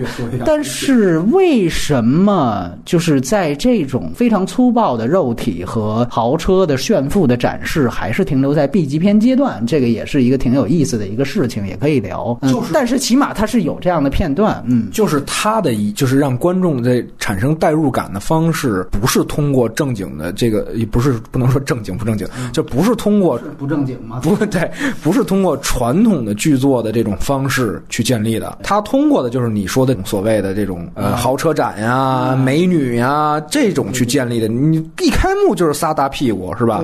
就在那儿过去了，完了以后。这这一女的在那儿一摇，我开始还以为摇一内裤呢，后来啊，不是，还是个旗子，你知道吗？就他就是这么建立的这一东西啊。包括第四集，当时林一斌想第一次做大片化尝试，当时是让保罗沃克和范迪塞尔两个主线，然后最后回回归和重聚嘛。他当时是第一次把盖尔加朵给加了进来，就是演神奇女侠的这位。呃，我就记得有一场戏，我相信所有的直男应该都会记得，就是盖尔加朵他去勾引这个范迪塞尔，反正应该是范迪塞尔自己设计的吧，他就深深的爱上了我了。然后呢，就有一场戏是盖尔加朵穿着一个白色的那种羊绒衫还是什么，然后典型的凸点。然后它之所以是白色的，就是林一斌的那种打光也比较坏，它可以让你看到里面的样子，就是它几乎达到了一个 PG 十三级的一个极限，就是它基本上是一个半露点状态。那一场戏真的是让你觉得，你速激四已经开始要做大片化了，但是你还有这么香港三级片闲诗的，对对这种桥段。呃，当然这个我觉得算是盖尔加朵的一个，因为神奇女侠据说又是要变成一个女权电影，包括她好像也当联合国什么大使这种。哎，你再翻回去看，这好像是她一个污点一样的一个东西，就她完完全全成为一个肉体展示的那样一个，就我印象特别深。然后你在第八部，其实你仍然还有这种东西，这个让我觉得，呃，也是他的算是一种精神的延延续吧，对吧？这是一方面。然后另外一方面呢，我觉得就是最后那场保护的戏，范迪塞尔一个人在那儿，马上要被火海吞没了。这个时候，所有的车给他形成了一道汽车长城，把他汽车这个主题和整个 family 的这个主题给体现出来。那一个动作的设计算是一个扣题吧。对我也不能说它是一个亮点，因为还是我我前面我第一次看的时候就在想韩的这个问题，所以我压根儿就不接受他整个的这个家庭的观，就跟隐形是一样的。但是你就说最后这个表达，基本上 OK 还是接纳和相信范迪塞尔没有真正叛变和黑化这样的一个事儿。就像你刚才说优点的时候，他不是靠说，他是靠做。我们保护你，那这个事儿。我给它做出来啊。包括还有你比如说像另外一个视觉奇观，我也想起来了，应该是从第一部开始就有的，就是它这个汽车甩毛出去，然后扎对方汽车，然后这里面它也做了一个视觉化的升级，因为我们知道第一部呢，它是用这个来偷那个走私的那个卡车的，到第四部其实也是开头也是，但是呢，到这一步其实就形成了一个五马分尸的那样一场戏，对吧？车裂，对它从视觉上，很多人觉得非常壮观。我是在第二场看的时候，呃，唯一一个前排有人拿起手机想要平射的，就是那场戏。虽然我是觉得你在任何情况下都不要平射，因为像豆瓣上都有更清晰的剧照，你截一张发朋友圈比你平射清楚得多啊。尤其如果你朋友圈里有我这样的人，我一定会在底下骂。确实，它是一个证明普通观众是嗨起来的，然后它是一个特效的升级。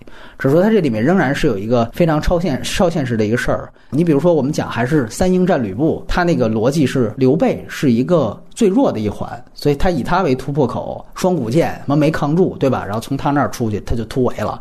那这个很合理，你这么讲，你拍出来很合理。这里边他那个被车裂的时候，呃，他去撞那个宾利，然后一下子把宾利等于撞出一个缺口，他就逃出去了。你想想看，你撞宾利的时候，你有另外四辆车拉着你呢，你怎么可能往前撞呢？就是他在撞宾利的时候，他故意不给俯视镜头，他前面给俯视镜头了。那是一个很壮观的奇观，但是他真正撞上了，不给俯视镜头，因为那样你是解释不通的。就是你排除这些所有的，包括大球是怎么来的，怎么让它挂在九十度的，这些都不提。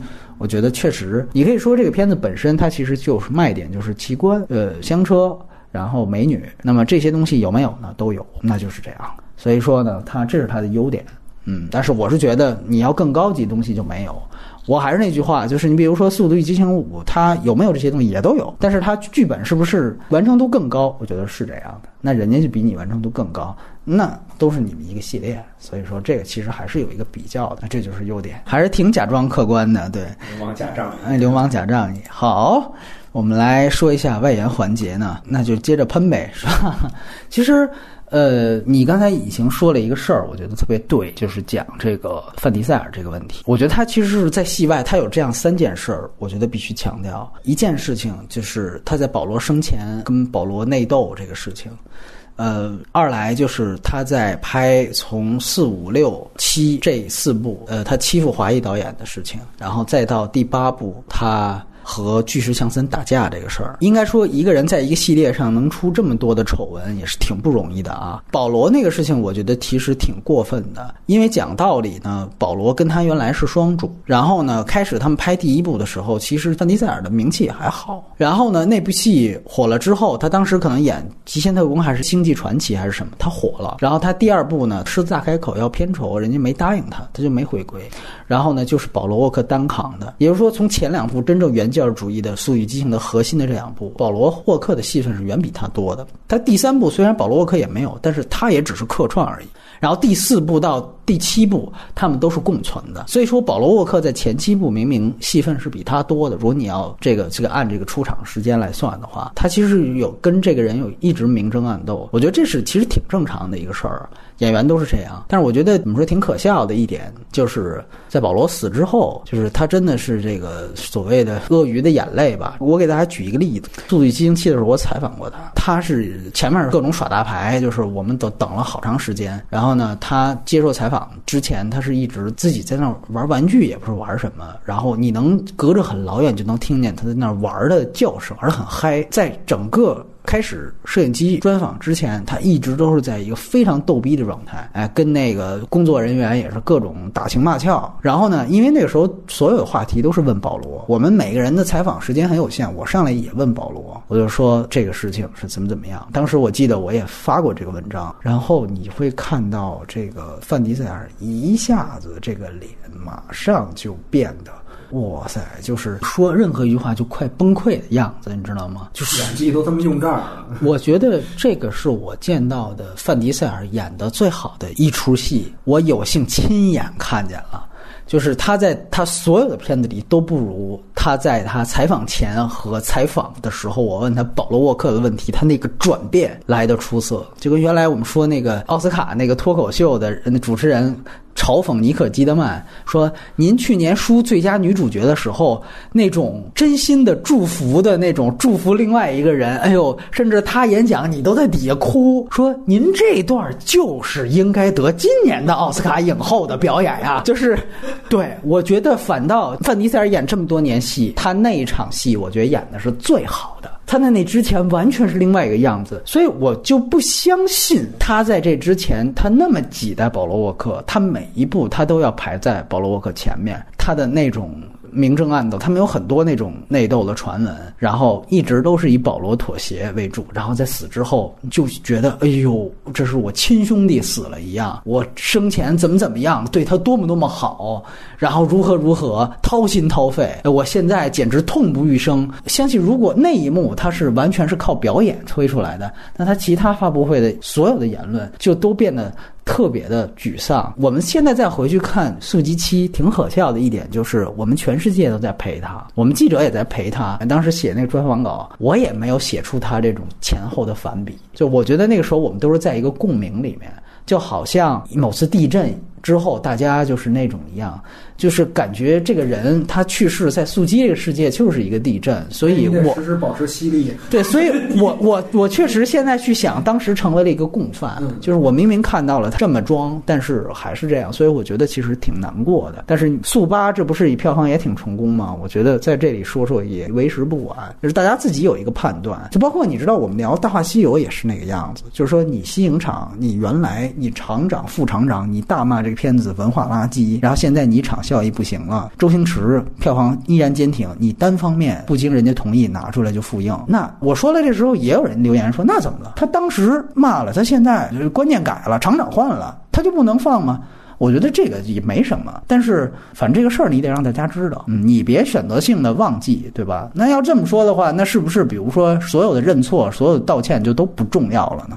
对吧？你原来用了那么重的词，或者你原来干过那么多内斗的事儿，我觉得总不能一溜烟儿就过去吧，对吧？你后面表演的又是那么的真，我觉得这就是一种虚伪。这种虚伪还延续在他这之后，他。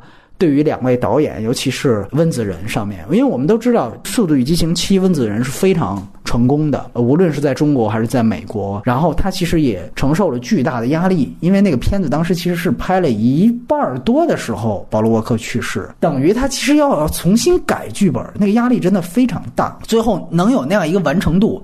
速激七现在再去看也是问题特别，一点不亚于这部速八，但是我觉得它有一点点值得原谅，就是因为它毕竟出了一个意外。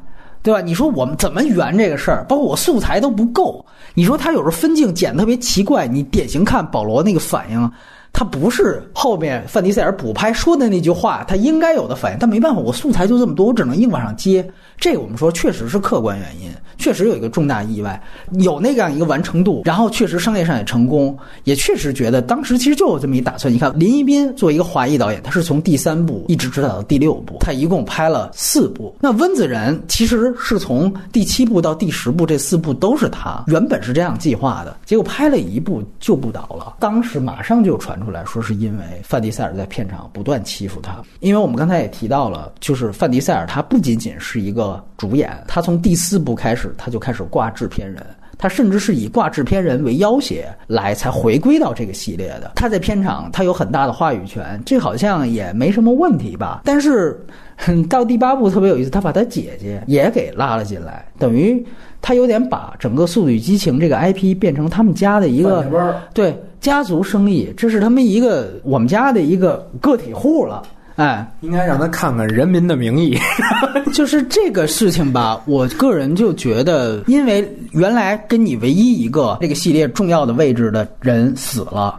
然后你一下子马上把家里的所有的亲戚朋友全都安插在这个剧组里面，然后有一个明确的证据，就是我要说到第三件事情，就是巨石强森跟他打架这个事儿。呃，我们都知道这部戏刚才开始提到了，它是没有彩蛋的。那么为什么没有彩蛋？其实是拍了的。这个拍的这个彩蛋是在讲这个郭达，就是斯坦森和道恩强森他们最后有一个这种激情的兄弟互动。这个内容是这样的。然后据说环球高层也非常喜欢这个彩蛋。而且同时也是为了第九部和第十部铺垫。然后呢，这个事情范迪塞尔是不知道的，因为这个片子制片人这么多，呃，他当时可能就是没知道，然后他的姐姐，所以是为什么说家族他这个 family 是发挥作用的。他姐姐听说了这个事情，马上打电话给他说：“你知道吗？他们拍了一个彩蛋，而且没有你。”是另外两位，你说如果刨去这个系列，道恩·强森跟杰森·斯坦森票房号召力和影坛地位是不是跟他也差不多？我觉得他们仨是一个级别的。从实力上来讲，反正那个杰森斯坦森应该是碾压的，反正啊，对，最起码是不输他吧，对吧？然后呢，他听到这个消息之后就是震怒，打电话给环球，就怒斥这个事情。然后当时据说拷贝都已经印了，DCP 都做出来了，他以制片人的身份把这个事情就召回，强制的把这个彩蛋就删除了。而且你也可以看到，我不知道现在这版结尾是不是补拍，就是道恩·强森本来。是说，哎，我们给你一个礼物，是官复原职，给了他警徽和手枪。最后那场戏记得吗？忽然一下子，他看了一下他孩子，就说：“算了，我还是当全职爸爸。”就是我不知道这场戏如果没有那个彩蛋的话，是不是就代表巨石强森到此为止了？保罗沃克，我们别忘了，在电影里也不是死了，是隐退了，是去照顾他自己的家庭了。那是不是这里面就暗示菊石强森你呀就滚蛋吧？其实你把彩蛋一删，给人的意思就是这样。所以我们再看看第九部和第十部，嗯，所有的叫嚣都是源自于恐惧与无能，你知道吗？我告诉你哎，就是这样的。他他妈要真有两把刷，他在乎这个吗？他现在就指着这个呢，你知道吗？他就玩这个呢，他就没别的了。所以他现在必须得对这个东西有牢牢的控制权。我觉得是这样的，所以他肯定呢就是我不能允许你们在这儿影响到我的这个一个统治地位和话语权，对对吧？我是觉得，呃，包括道恩·强森这个角色，其实是特别重要的，或者说是这这里面。你唯一能稍微有一点点合法性的，因为我之前讲过那个矛盾，就是说它的非法性在于你是一帮他妈开车的混混，但是好歹道恩·强森他是有一个政府背景，对吧？那么你有一个政府背景，所以说他这个人物还算跟那些人不一样，他才有这个执法的可能性。你得有一支书啊，对吧？对你或者你得有一政委啊，你这才算革命队伍。对，所以说这个东西其实就你把现在把他踢出局，实际上挺可笑的。然后这个端倪是怎么出来的？如果不了解的话，跟大家梳理一下，是当时啊，巨石强森在这个脸书上呃说了这个，就是拍完了，我们戏拍完了，我们感谢这个剧组的所有的。女演员和女工作人员都特别特别棒，什么什么的。当时大家就觉得为什么只说女演员？然后他紧接着发了一条，大概就是说，但是有一些真正的所谓主创，呃，并不像他们看起来那么正直和大公无私。然后这个时候有人就说：“哎，这是不是在指范迪塞尔？”当然，这个可能是捕风捉影了。结果没想到。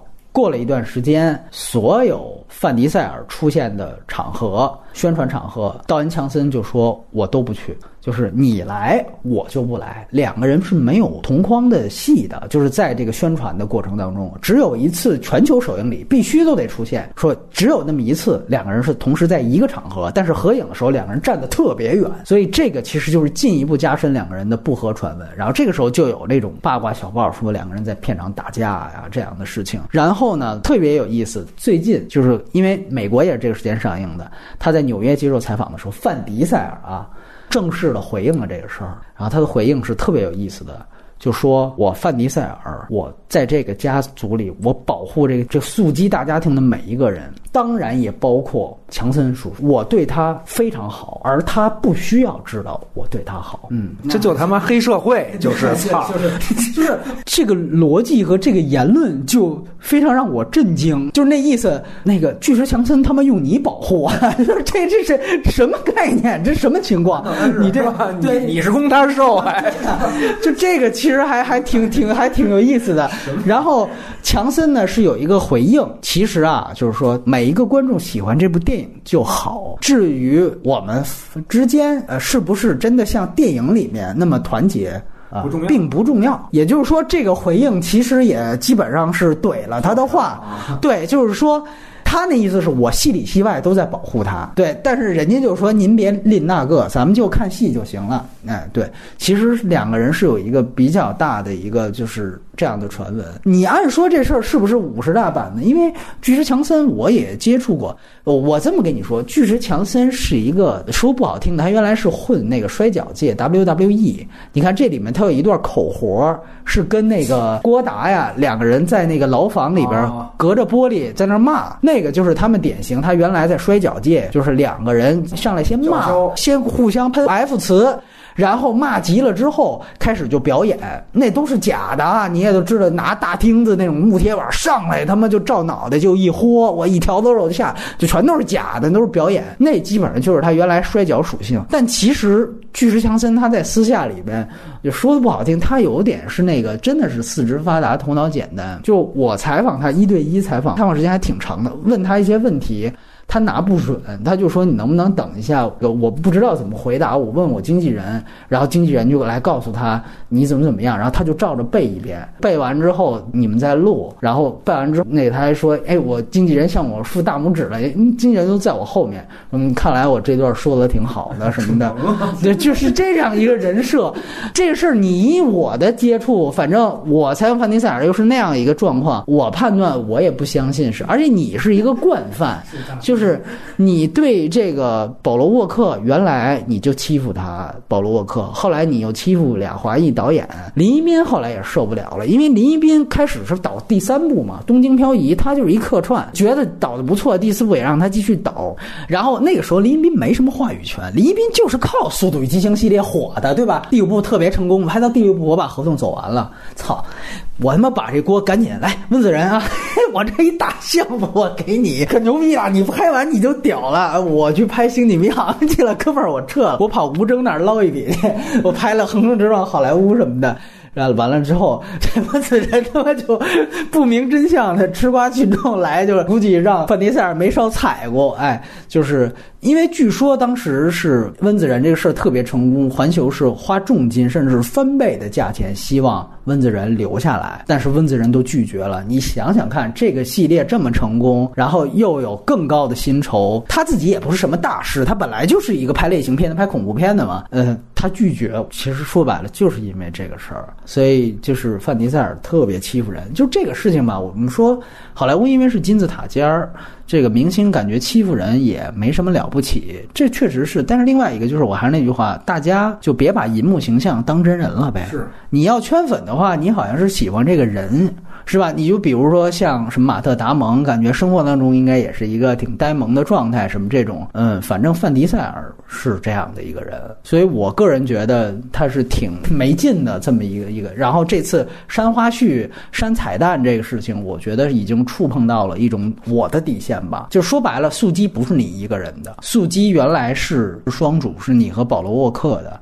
你以继承他遗产的名义把这事情延续下去，你现在在做你私人的这样的一些攫取更大利益的事情，我觉得这个事情太扯淡了。我们也讲过，你比如像我举一个另外一个例子，比如说像汤姆克鲁斯，原来也是曾经巨星级别，他也干出过就是在片场基本上架空导演，甚至是说带着自己的编剧来这种事情。说句实话，这个江湖都是要还的，你明白吗？就像国内不是有些演员，不是说原来文章也特别嚣张，什么这个那个你是要还的。这你们作为公众人物，总有人会盯着你们的。我一一直相信这事情。汤姆克鲁斯原来在片场干过什么事情？后来被爆得很现眼吗？就是因为汤姆克鲁斯身高不是不太高嘛。然后当时是哪一部青春片、爱情片跟他配戏的那个模特，可能穿上高跟鞋得比他高一头，一米八五吧得有。然后呢，他当时为了拍戏效果好，他们是一场公园散步的戏，他就让那个剧务在那个他们走的那个路线上挖了一个沟，然后让那个比他高的那个女演员在沟里走，然后你摄影只拍我们上半身，这样的话呢，我就比你高了。就是你按说这其实是一个也是挺正常的一个事儿，对吧？就为了体现一个浪漫效果。但是呢，说白了就是你剧组是人多嘴杂啊，这种事情是不可能爆出来了。西方的这种八卦小报啊，它比中国呢跑得快多了，对吧？哎，总总会有大新闻的。你说句实话，导演他一般都会碍于面子，这个不说那个不说。你一剧务一个月能挣多少钱啊？你八卦小报你给这么一猛料，立马几千几万美元就到手了，那太乐意了，天天。哎，你冷眼色，我他妈一肚子火，所以你说他在剧组打架这种事儿怎么传出去的？这么大片儿一个大片儿，你这一个剧组多少人呐？人多嘴杂。你有点事儿，怎么可能？原来贝尔大骂摄影师、骂 F 词，那录音都他妈能传上去，这种事怎么可能说你能瞒得住？所以你们都是要还的。那你看后来汤姆克鲁斯他学乖了，或者说他有了那样的一些丑闻几次之后。他后来在操作，比如说《碟中谍》的时候呢，比如说他就会，我在选导演的时候，我就拿主意，我就有非常大的话语权。但是我选来之后，我现场我听导演的。大家都知道，《碟中谍二》选吴宇森是阿当科定的，他就是喜欢原来吴宇森放白鸽那种暴力美学，他很喜欢。但是他请来之后，前期开会，你要怎么拍《碟碟中谍》什么讨论，讨论完了到现场我听你的，就这样的话，其实 OK，你看这是不是我既然是我选来，我就信任你，这就比你在现场去欺负这个去顶那个，我觉得就就高级很多。就是说你是明星，你是巨星，你是有巨大话语权，但是你能不能把这个话语权用得更好？而且我觉得说句实话，我更瞧得上或者我更尊重汤姆克鲁斯的原因是在于，他们最终在出现分歧的时候，他们怎么想这个事情？他们还是有一条心是，我以电影拍好为主。原来胶片也跟我说过，像甄子丹也有很多这样的现场争议，但是他其实一直觉得甄子丹还有一点好的原因，就是在于他还有那样一根弦儿，就是最终我看效果。如果这个效果，这个电影真的好，那我想想看，我还是为了这个好，我不可以妥协，我可以放弃，我还是听你导演的。尤其当对方如果他觉得对方是有点什么意思的话，我就听你的。他这就是汤姆克鲁斯跟范迪塞尔的区别。你现在这个行为，就是你居然能够可以让你的姐姐和你去干涉、召回拷贝、去删别人的戏、去删别人的彩蛋，这个是典型的以损害电影的质量来达到你自己这个所谓的“我得独霸第一绝”。你这台湾里怎么没有我啊？这怎么可以把我给丢了的这种个人意志？这个我觉得这是一个我能接受你是话语权高的一个底线。你现在违反我，在我个人我绝对不能接受这种事儿的。你别怪我对这个人说是不是诛心之论，就是诛心之论，因为我就是觉得他这个人有问题。所以我还是那句话，你像汤姆克鲁斯这种，他像库布里克这样的导演合作过，他跟奥利弗，他很明白，就是他知道导演是谁，他知道这个电影究竟是谁的艺术，他能明白这个事情，然后他才去操作的，包括。《碟中谍一》是布莱恩德·帕尔玛嘛？就是他究究竟最后哦嘿，我在风格上，我觉得那你就按你的来。汤姆斯有很多这样的戏，他只是说可能在青春片一些纯的爆米花片，他可能欺负欺负谁，所以我觉得这个是不一样的，这个度你别跨过去。所以我我不知道像剧组经验更多的隐形啊，怎么看待这些事儿？嗯，就好莱坞剧组的经验，咱们并没有啊。我觉得就是反动戏霸嘛，对，这这倒是好像你哪国都有，就是老艺术家德艺双馨的这种，反正反正是总是不怎么演戏了，基本上演的都是有点问题的。个人的感觉就是说，这个范迪塞尔，嗯，从业务能力上来讲，就是那那么回事儿啊，对，而且在听你聊的这个戏外这些事儿，他反正也就不是一个说情智商方面，咱们从小就听一句话，说说做事儿先学做人。对对对其实剧组更是这样，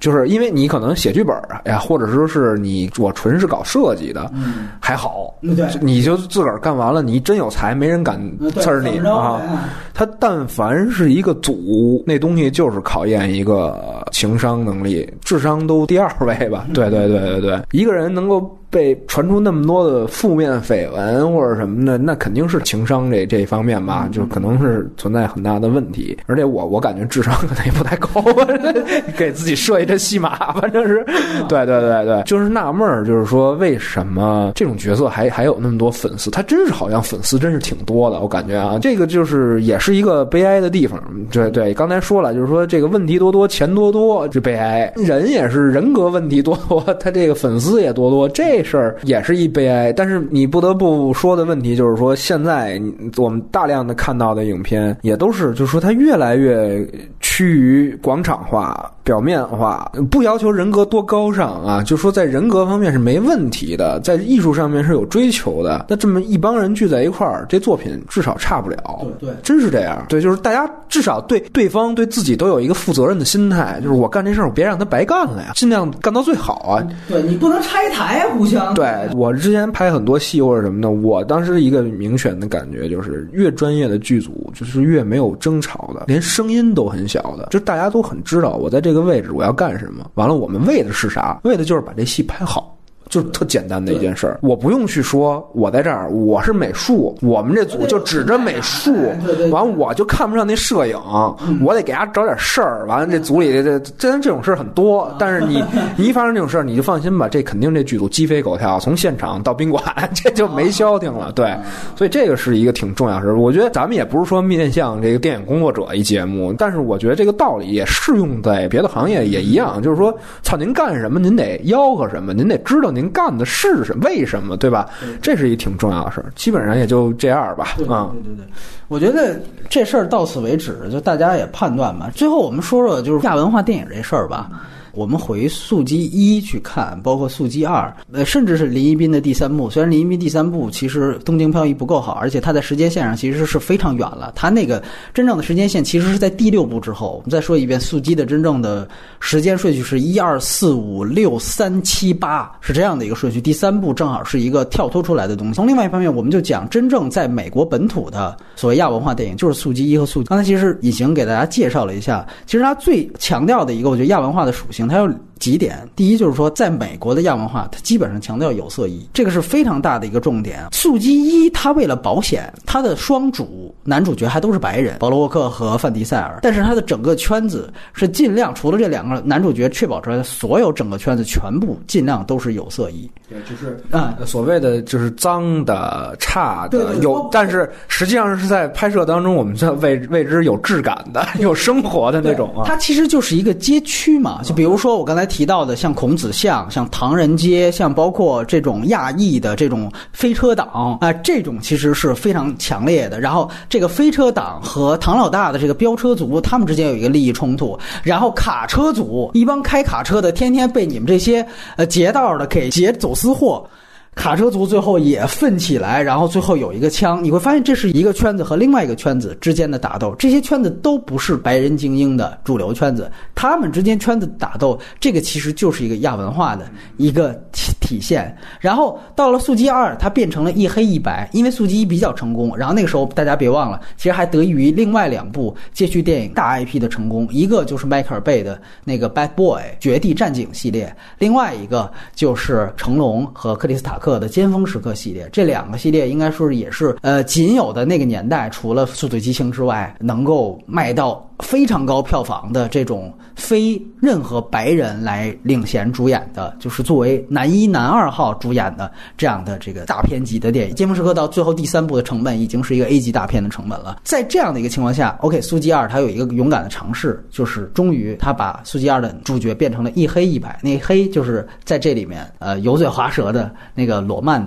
啊，他，然后白就是沃克，然后速激三又得益于尖峰时刻的进一步火爆和前两部的成功，他直接变成了东京漂移，就直接变成了全亚裔的这样的一个主角，整个挪到了东京。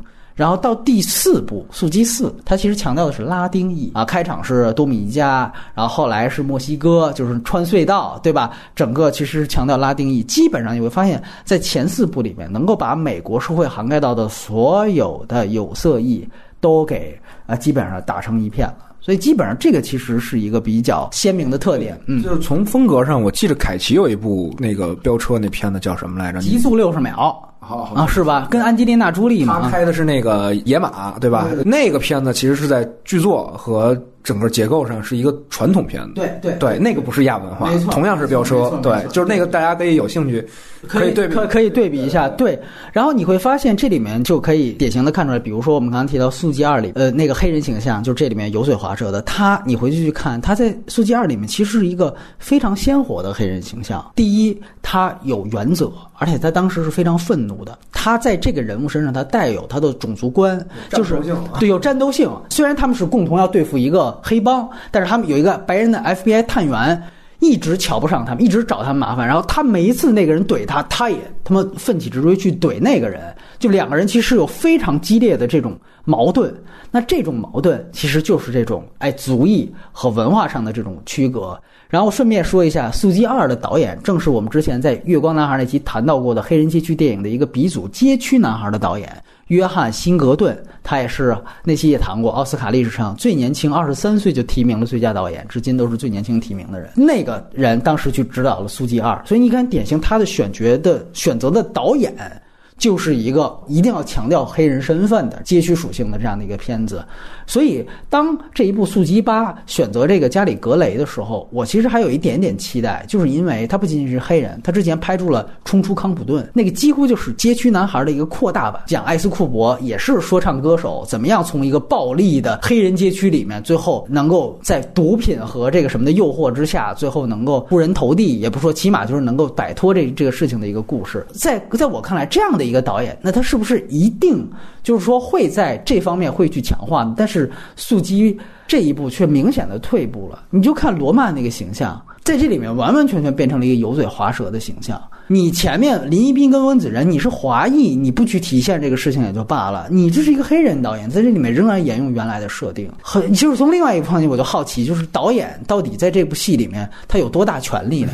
是不是当他想给这个黑人角色加点戏的时时候，也有一个戏霸在旁边说：“你他妈边儿待着去，对吧？这我来。”我深表怀疑，就是还让这个戏像原来一样如此刻板。然后这里面就突出范迪塞尔，你看那个就是车裂那场戏，典型的嘛。就是我先把哎，你们都不如我，你们五辆车把我拉着，我宁可这场戏我违反物理逻辑，我他妈也把你家那个黑人那宾利给撞了，我他妈突出重围，操，这里就我最牛逼。就是说你这团队离了我，你们家也不行。最后是我其实是一自救，你想想看，范迪塞尔其实一自救，我找的郭达，我说动的郭达他妈，然后最后把我儿子救了，我是一自救的过程。你们这团队说白了就是他妈摊儿哄，对吧？所以为什么我只肯定他最后那个镜头啊？你那个镜头最后说那个家族对他最终就体现保护作用，就这么一个说这个家族对他起点作用，剩下的都是他自己。表面上你是一个把家庭放嘴边，你这是就是一个虚伪的你自己的独角戏嘛，对吗？所以你宁可冒着这么多的 bug 的危险，我要突出我个人的目的。所以说，这让我一个非常失望，就是你选了这么一个冲突康普顿的导演，你到这儿来，而且。以前也看过他那个偷天换日，用 Mini Cooper 也是一个呃用汽汽车，然后有盗匪，对，然后也有郭达，也有沙里兹塞隆。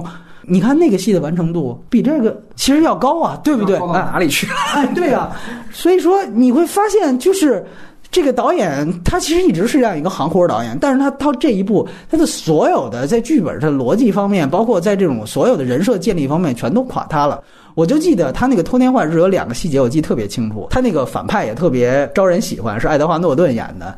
说他那个反派是等于是道中道，在他们那个盗匪团伙里面又来了一个特别不仁义的一个，把沙里斯塞隆他爸杀了。他爸就是那冯小刚里那大腕嘛，对吧？把他杀了之后呢，把他们的钱还是金子就给弄走。然后呢，他在之前在那团队里，他们一场聊天就是说你们这些人啊，要是以后发财了。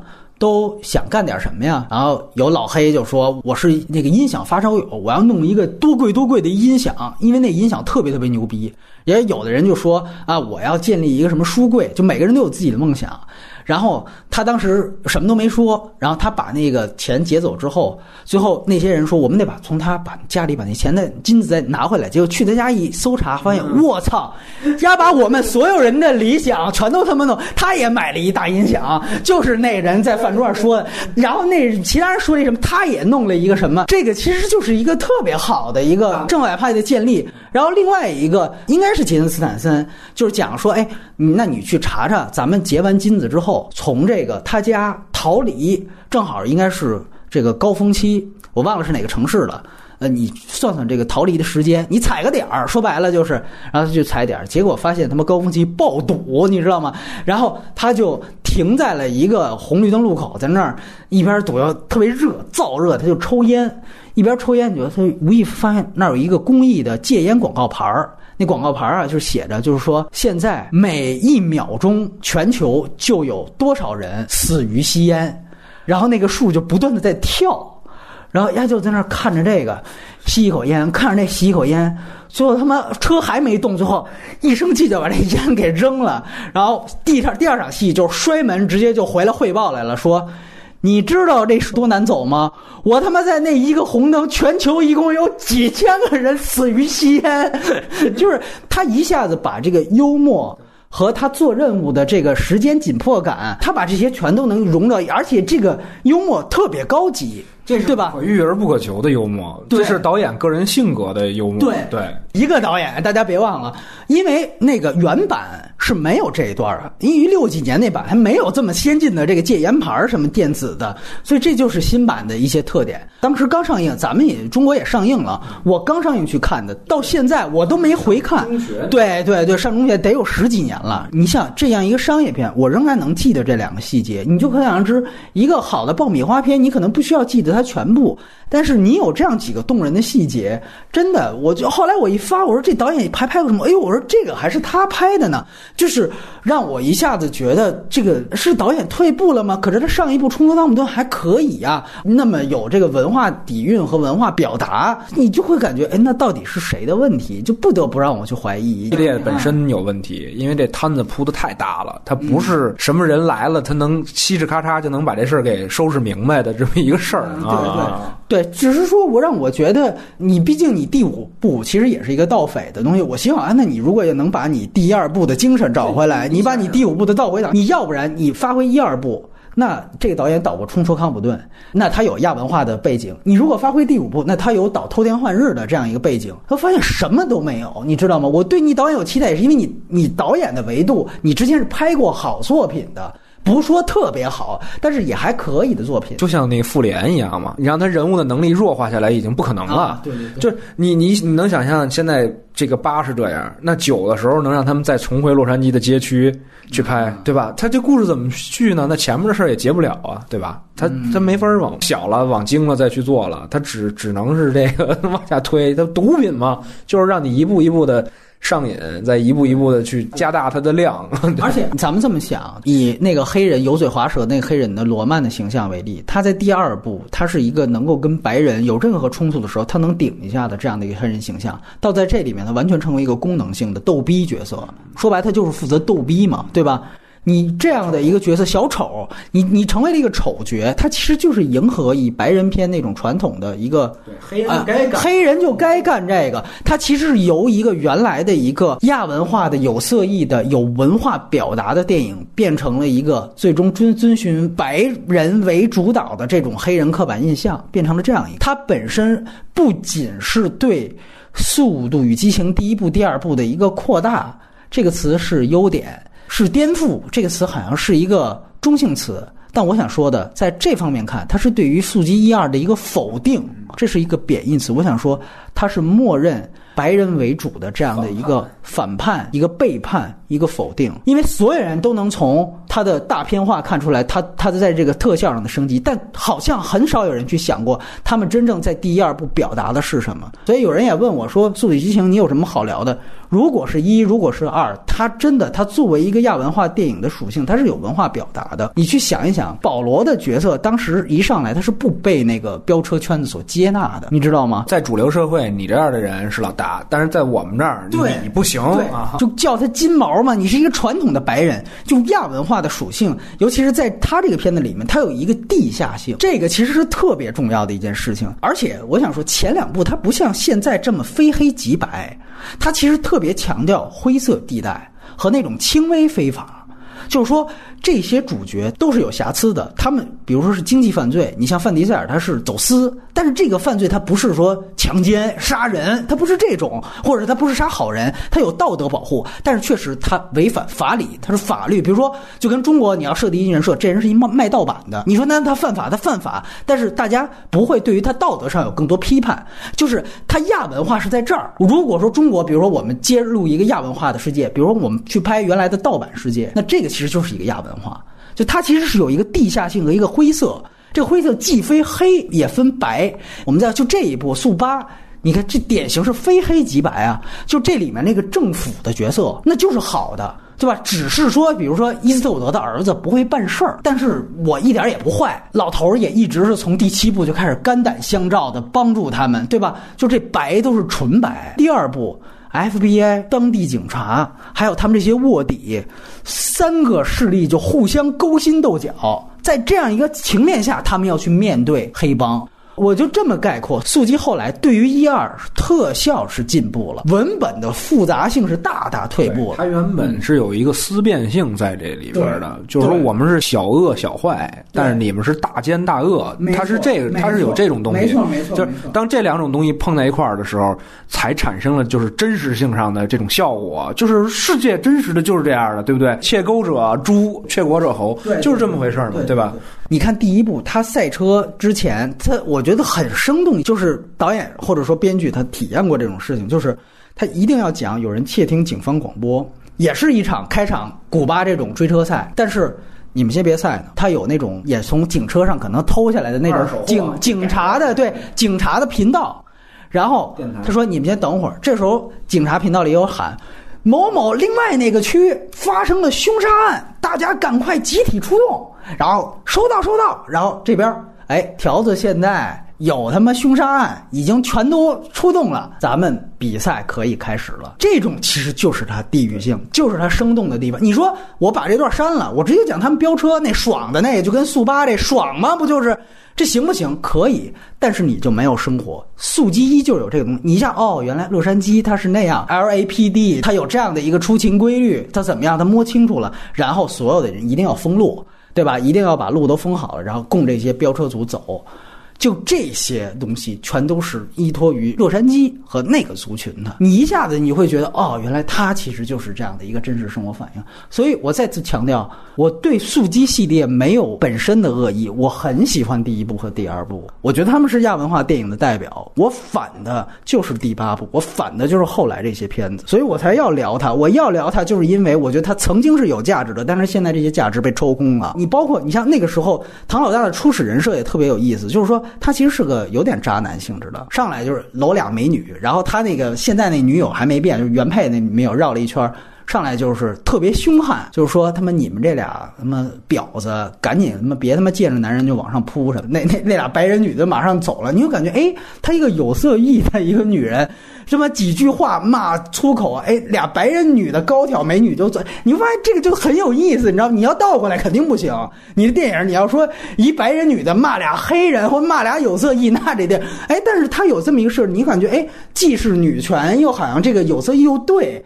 然后你有感感觉出来，他这个两性关系就是这个男的，男人要是我不管着点儿，他们就是在这儿，哎，各种他妈在这儿，呃，采野花儿，就是他其实所有的东西在这一刹那都，然后这个人他坐过牢，他差点杀过人，就他有案底，然后他排外，所以开始保罗沃克他要进来的时候，他们都不接纳你，最后他是通过什么接纳？就是我这既然是一个圈子，你要纳投名状，我给你赛一场车，结果他开车不如范迪塞尔，输了，呃，你把车给我，滚蛋。我不太接纳你，对吧？而且你这样的冒进的不行。但结果没想到条子来了，所有人都跑了，就他救。哎，你关键时刻你救我一命，跟着我走，你去参加我们家的大派对。人家说，哎，你怎么把他带来了？人指着这帮夫他妈警察来，你们一个个全他妈滚了！这你们瞧不上的菜鸟，他救了我，你们懂吗？你们他妈去哪儿了？哎，你看这非常合理。确实，于是一个白人的外部视角被带入到了这个圈子里来。这个带入动机就是我纳了投名状，我冒着生命危险我救了你。哎，你看这个所有东西就全出来了，就是他有圈子，我告诉你这个圈子的规则，然后我一个外部人，我需要怎么样去踏进这个圈子？这个圈子就是亚文化属性。所以说，你看它一的建立的非常非常非常的明显。它为什么？而且我想说，一二它虽然特效上不行，但是它真的在很多。细节上确实是有非常大的一个技巧。你比如说第一步，它有那种，它不是倒卡车吗？我们降低底盘，然后钻到那个卡车底下。它那个不是有那运钢管的车，然后那个前面比如说就一条单行道了，它就藏到那个卡卡车那个底下，然后就过去了。这个戏后来在第七部又拍了一次，后面的东西全都是抄原来的创意，自我抄袭，你知道，只是把它给搞得更大而已。然后第二部有那种，比如说那个卡车，最后它不是在轮子底下就在那藏着，但是你得跟它保持同步。有一个车它保持不好，那个车横过来了，然后你就看那个后面，因为卡车轮子都是双层的，然后都八个轮子在那搅搅，然后最后实在扛不住，咔就给碾过去了。我操，那个暴力的冲击度给你的刺激一点不亚于说你这里边下汽车雨，它那个是低成本，但是那个刺激度同样很高。有真实性。对，因为有真实性。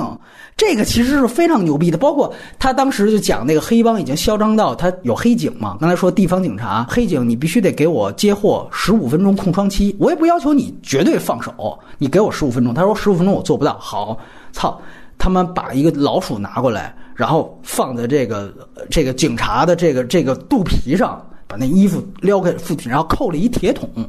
然后用那个喷灯去烧那铁桶，他就说，你知道老鼠在这样的情况下，铁桶越烫，它就会拼命的去找更软的东西去钻出去，那就是你的肚皮，所以就就在那儿撕咬。我操，他在一个 P.T. 十三集里面，他做这种东西，我操，这个其实是靠创意取胜的。你会觉得那个黑人当时是保罗沃克调戏那个黑帮老大的女朋友，但同时那个黑帮老大。要测试这两个人，同时也要让这个黑警来听他的话，一场戏完成三个任务，最后把这人放走了，这人招了，然后那个黑帮老大非常淡定的就说：“呃，两位，你怎么样？别别在我这耍花招啊！你再碰我女人，就是这个下场。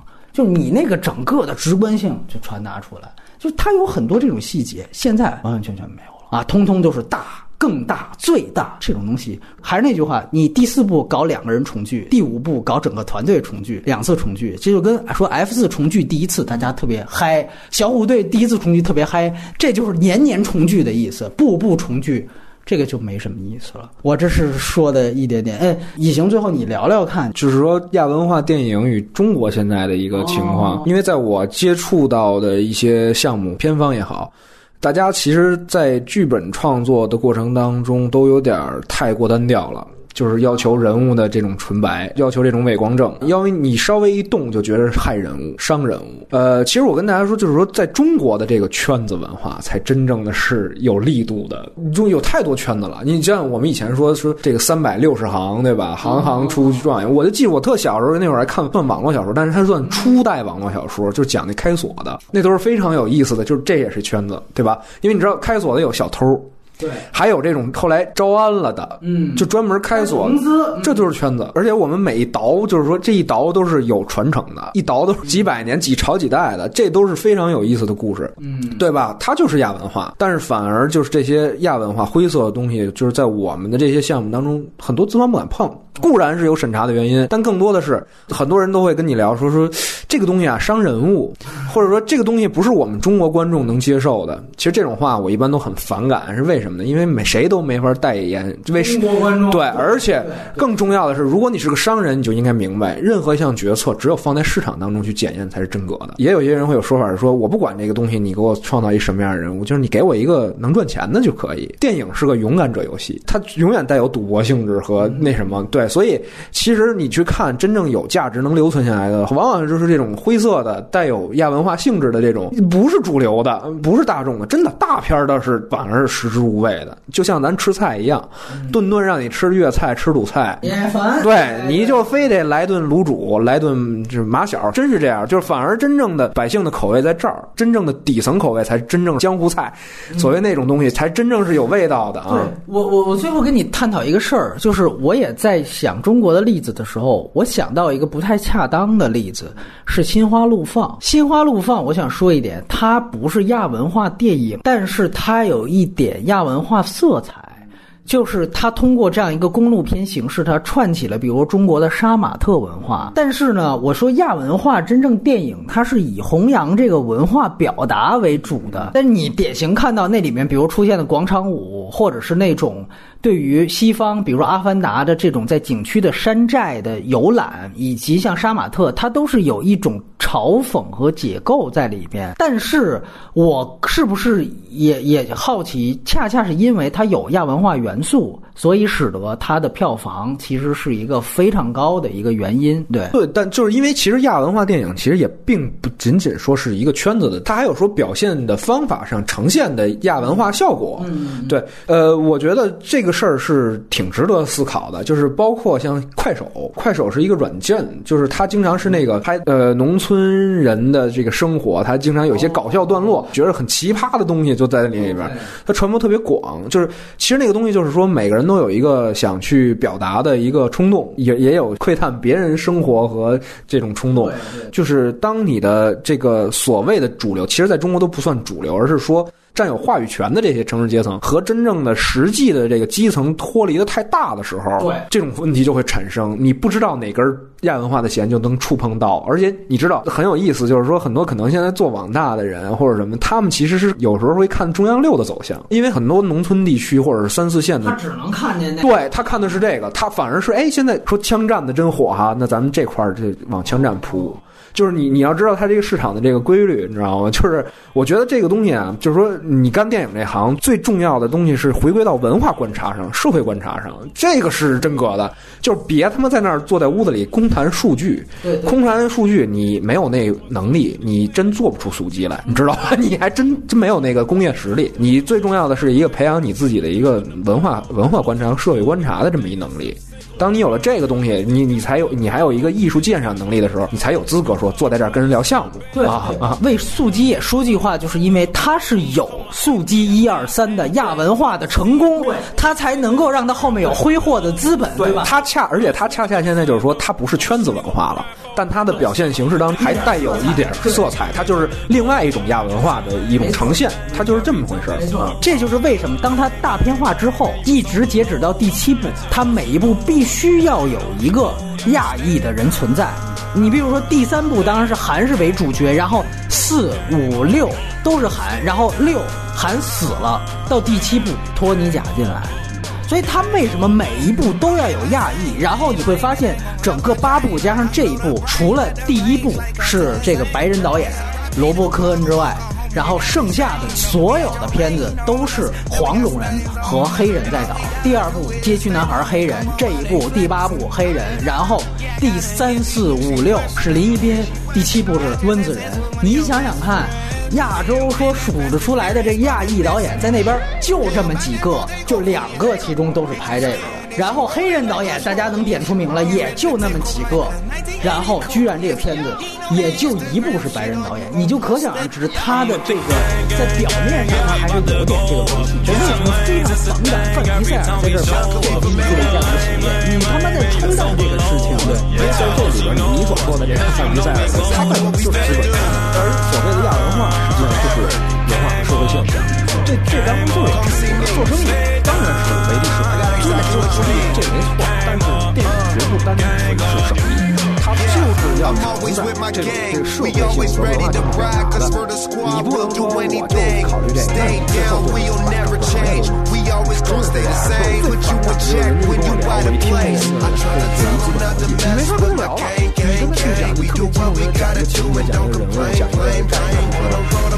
你跟他去讲，你特别激动的讲一个情节，讲一个人 I got the world on my back. I put your girl on her back. I did it all on my own. Now there ain't no turning back. And my whole squad on my back. And shorty so bad, I asked her if she rep the game. She said facts. Gang, gang, gang. gang, gang, and we bout to go up. Switching lanes, it's a thing every time we show up. You a lame, lame, lame, and you so below